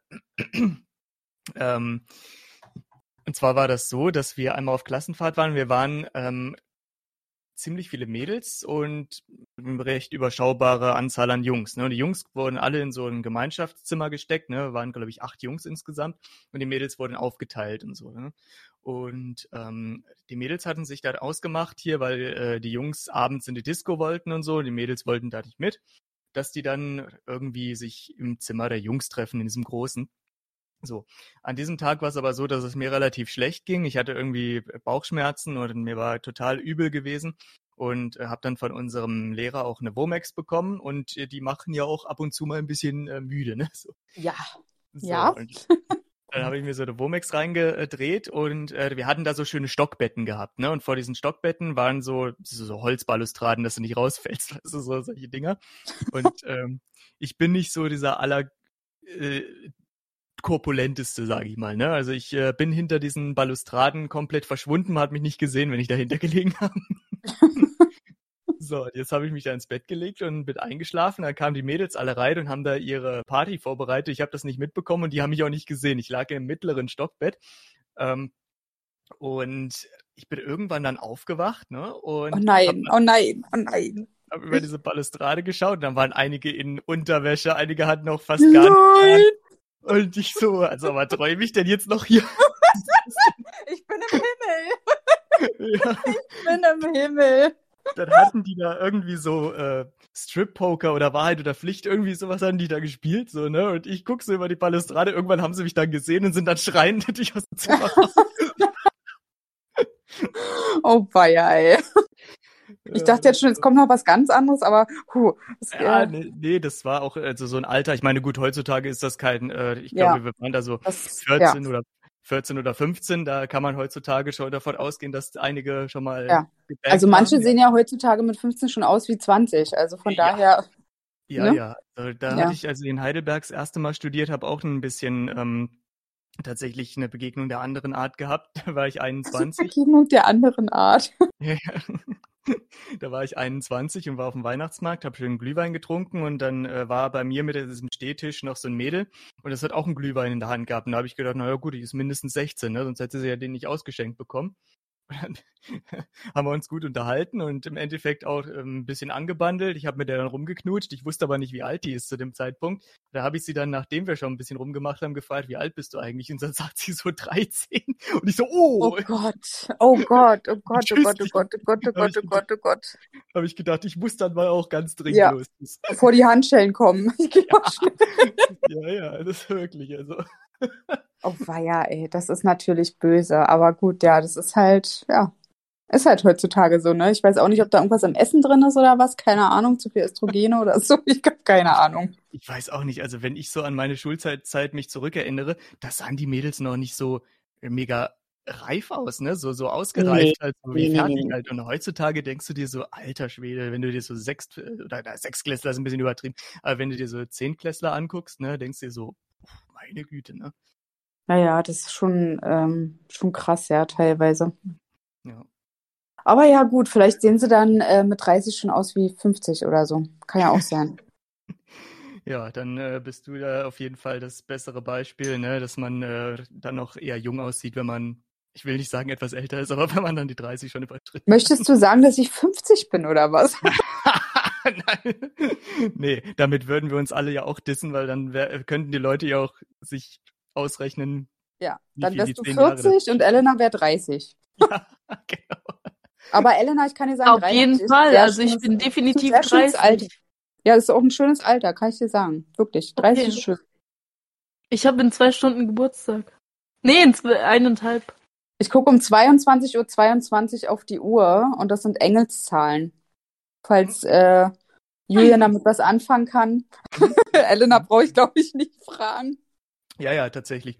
Äh, es, es, gab auch mal eine Zeit, da habe ich das unbewusst gemacht, dass ich immer, wenn äh, solche Zahlen aufgetaucht sind, äh, dann ähm, gebetet habe. Ne? So, also ich bin ja sehr, äh, ich bin also nicht sehr christlich, aber ich bin halt ein bisschen durch meine äh, Eltern. Mein Vater ist katholisch, meine Mutter evangelisch. Ich selbst bin evangelisch ah, ja. getauft. Ja. Und äh, ich habe das immer so unbewusst gemacht, weil mir die Zahlen so gefallen haben immer, ne? Wenn äh, vier gleiche Zahlen oder drei gleiche, je nachdem, aufgetaucht sind, äh, dann habe ich mal kurz ein Stoßgebet losgelassen. Ne? Und ähm, im Laufe der Zeit habe ich dann herausgefunden, ja, dass es da eben so diesen Begriff der Engelszahlen gibt. Ne? Ja, ja, stimmt. An sowas glaube ich ja auch. Hm. Jetzt ist schon 23. Stimmt, ja. Aber ich sollte vielleicht nicht ganz so viel verraten, sonst wäre ich irgendwann noch eingewiesen von meinen eigenen Kollegen in die Psychiatrie oder so mit dem RTW. Ja, manchmal sagt man mir auch, ja, du bist schon so ein kleiner Scharlatan, aber ne, wir haben dich trotzdem lieb. Ich sage, ja, ja, ja, ja. Meine Mutter sagt, also du hast auch eine richtige Macke bekommen mit deiner Spiritualität. ja. Hat sie vorhin erst wieder gesagt und ich denke so, auch, ich finde es eigentlich ganz nett. Ja, definitiv. Also ich kann da auch nichts Schlimmes äh, sehen. Es hat ein bisschen ähm, vor allem die Meditation Überwindung gekostet, immer so ein bisschen sich zu steigern, aber jetzt mittlerweile teilweise sitze ich dann da und vergesse komplett die Zeit. Dann gucke ich auf die Uhr Ja. und denke, ach du Scheiße, ist schon eine So soll, ja, so soll es ja auch eigentlich sein. Ne? So, also mir fällt es zum Beispiel unheimlich äh, schwer, mal fünf Minuten still zu sitzen und die Gedanken einfach äh, vorbeifließen zu lassen. Ne? Da ist bei Mhm. mir noch, äh, dafür bin ich dann, glaube ich, zu hippelig noch. Das ist, ähm, Mhm. da muss ich noch an mir arbeiten, aber ich bin dabei. Aber man denkt immer so, wenn man hört Spiritualität, dann denken die immer, man äh, hat Dreadlocks im Haar, ähm, kifft und ähm, äh, räuchert die Wohnung aus und, und, und Ja. rennt um Feuer rum oder so. Ja. Also, dabei ist man genau. eigentlich völlig normal, aber man beschäftigt sich halt ähm, mit, mit anderen Sachen. Oder zum Beispiel kennst du das Buch von dem Dr. Joe Dispenza? Ja, ja, ja, ja. Welches Ah. Äh, das mit dem ähm, äh, Power of Now oder welches meinst du? Nee, nee, nee, nee. Dr. Joe Dispenza ist hier äh, Schöpfer der Wirklichkeit und das zweite Buch von ihm ist, glaube ich, ähm, Werde übernatürlich. Da, Ach, der. Ah, ja, ja, ja. Ja, ja, also der, das ist auch sehr interessant, ne? Der erzählt dann auch so viel über, über das Gehirn und wie es funktioniert und wie es verschaltet ist und, und Mhm. was wir eigentlich alles da noch, also man sagt ja immer, wir nutzen ja eigentlich nur zehn Prozent unseres Hirns. Genau, Zehn ja. Prozent, ja. Ja.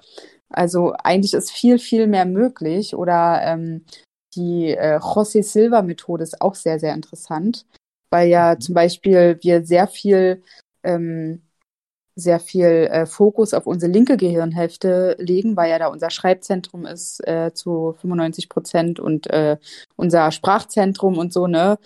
Klar gibt's Ausnahmen, aber ich sag mal, äh, im größten Teil ist es eigentlich so. Und unsere rechte Gehirnhälfte, die wird eigentlich so gar nicht so richtig ähm, beachtet, ist aber ein ganz wesentlicher Teil, der uns äh, ganz viele Sachen eröffnen kann, ne? Aber Hm. man muss halt lernen, diese rechte Gehirnhälfte auch wieder irgendwie zu benutzen. Also es ist schon ein interessantes Thema, so die Hirnforschung, finde ich. Finde ich.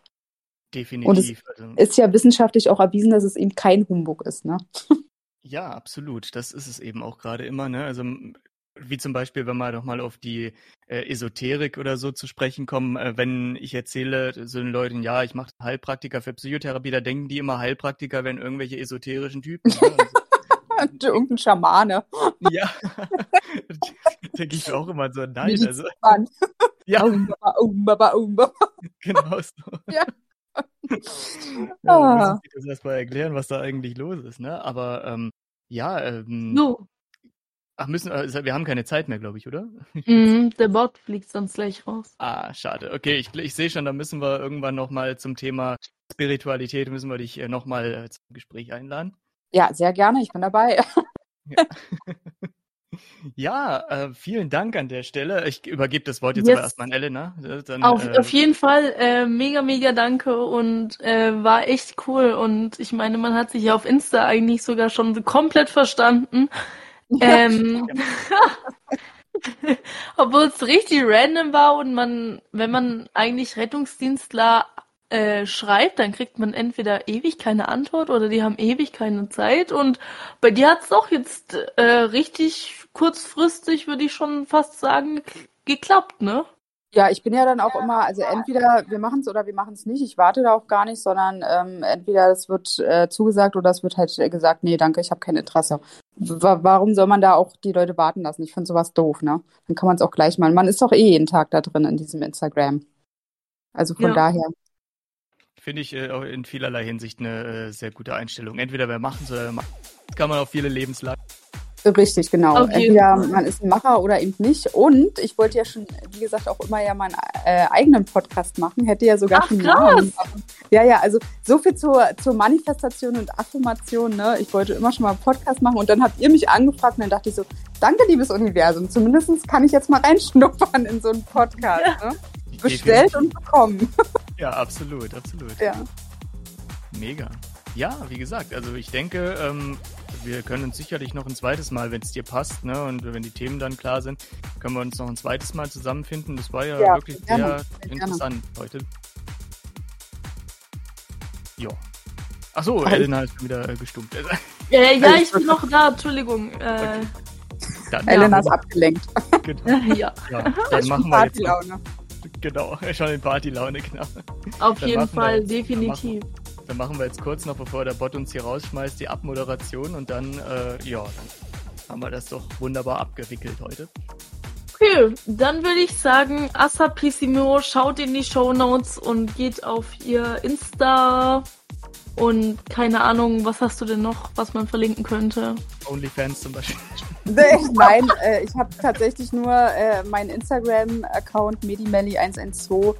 Ähm, ansonsten einen privaten Facebook-Account, da mache ich aber nicht viel. Also mehr habe ich tatsächlich. Ah nee, ich habe noch TikTok. TikTok, auch Medimelli112. Stimmt, TikTok. Okay, let's go. Wir schauen vorbei und verlinken Gleich, alles. Genau. Sehr gut, sehr gut, sehr gut. Gleich mal ein bisschen Ja. stalken. so, okay. Wunderbar, Freunde. Dann hört man sich in der nächsten Folge wieder. Und weiter geht's mit, äh, wir wissen noch nicht welchen Berufen, aber ähm, ihr wisst es dann auf jeden Fall nächste Woche. Wir wissen es in der nächsten Aufnahme. Und ähm, ja, Bis dahin. Macht's gut, meine lieben Freunde. ciao!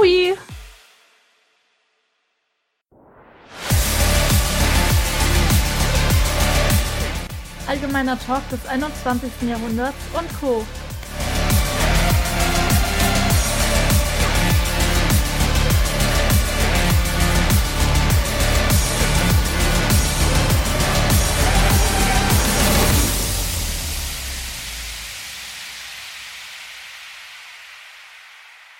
Jetzt im neuen Berufe-Format.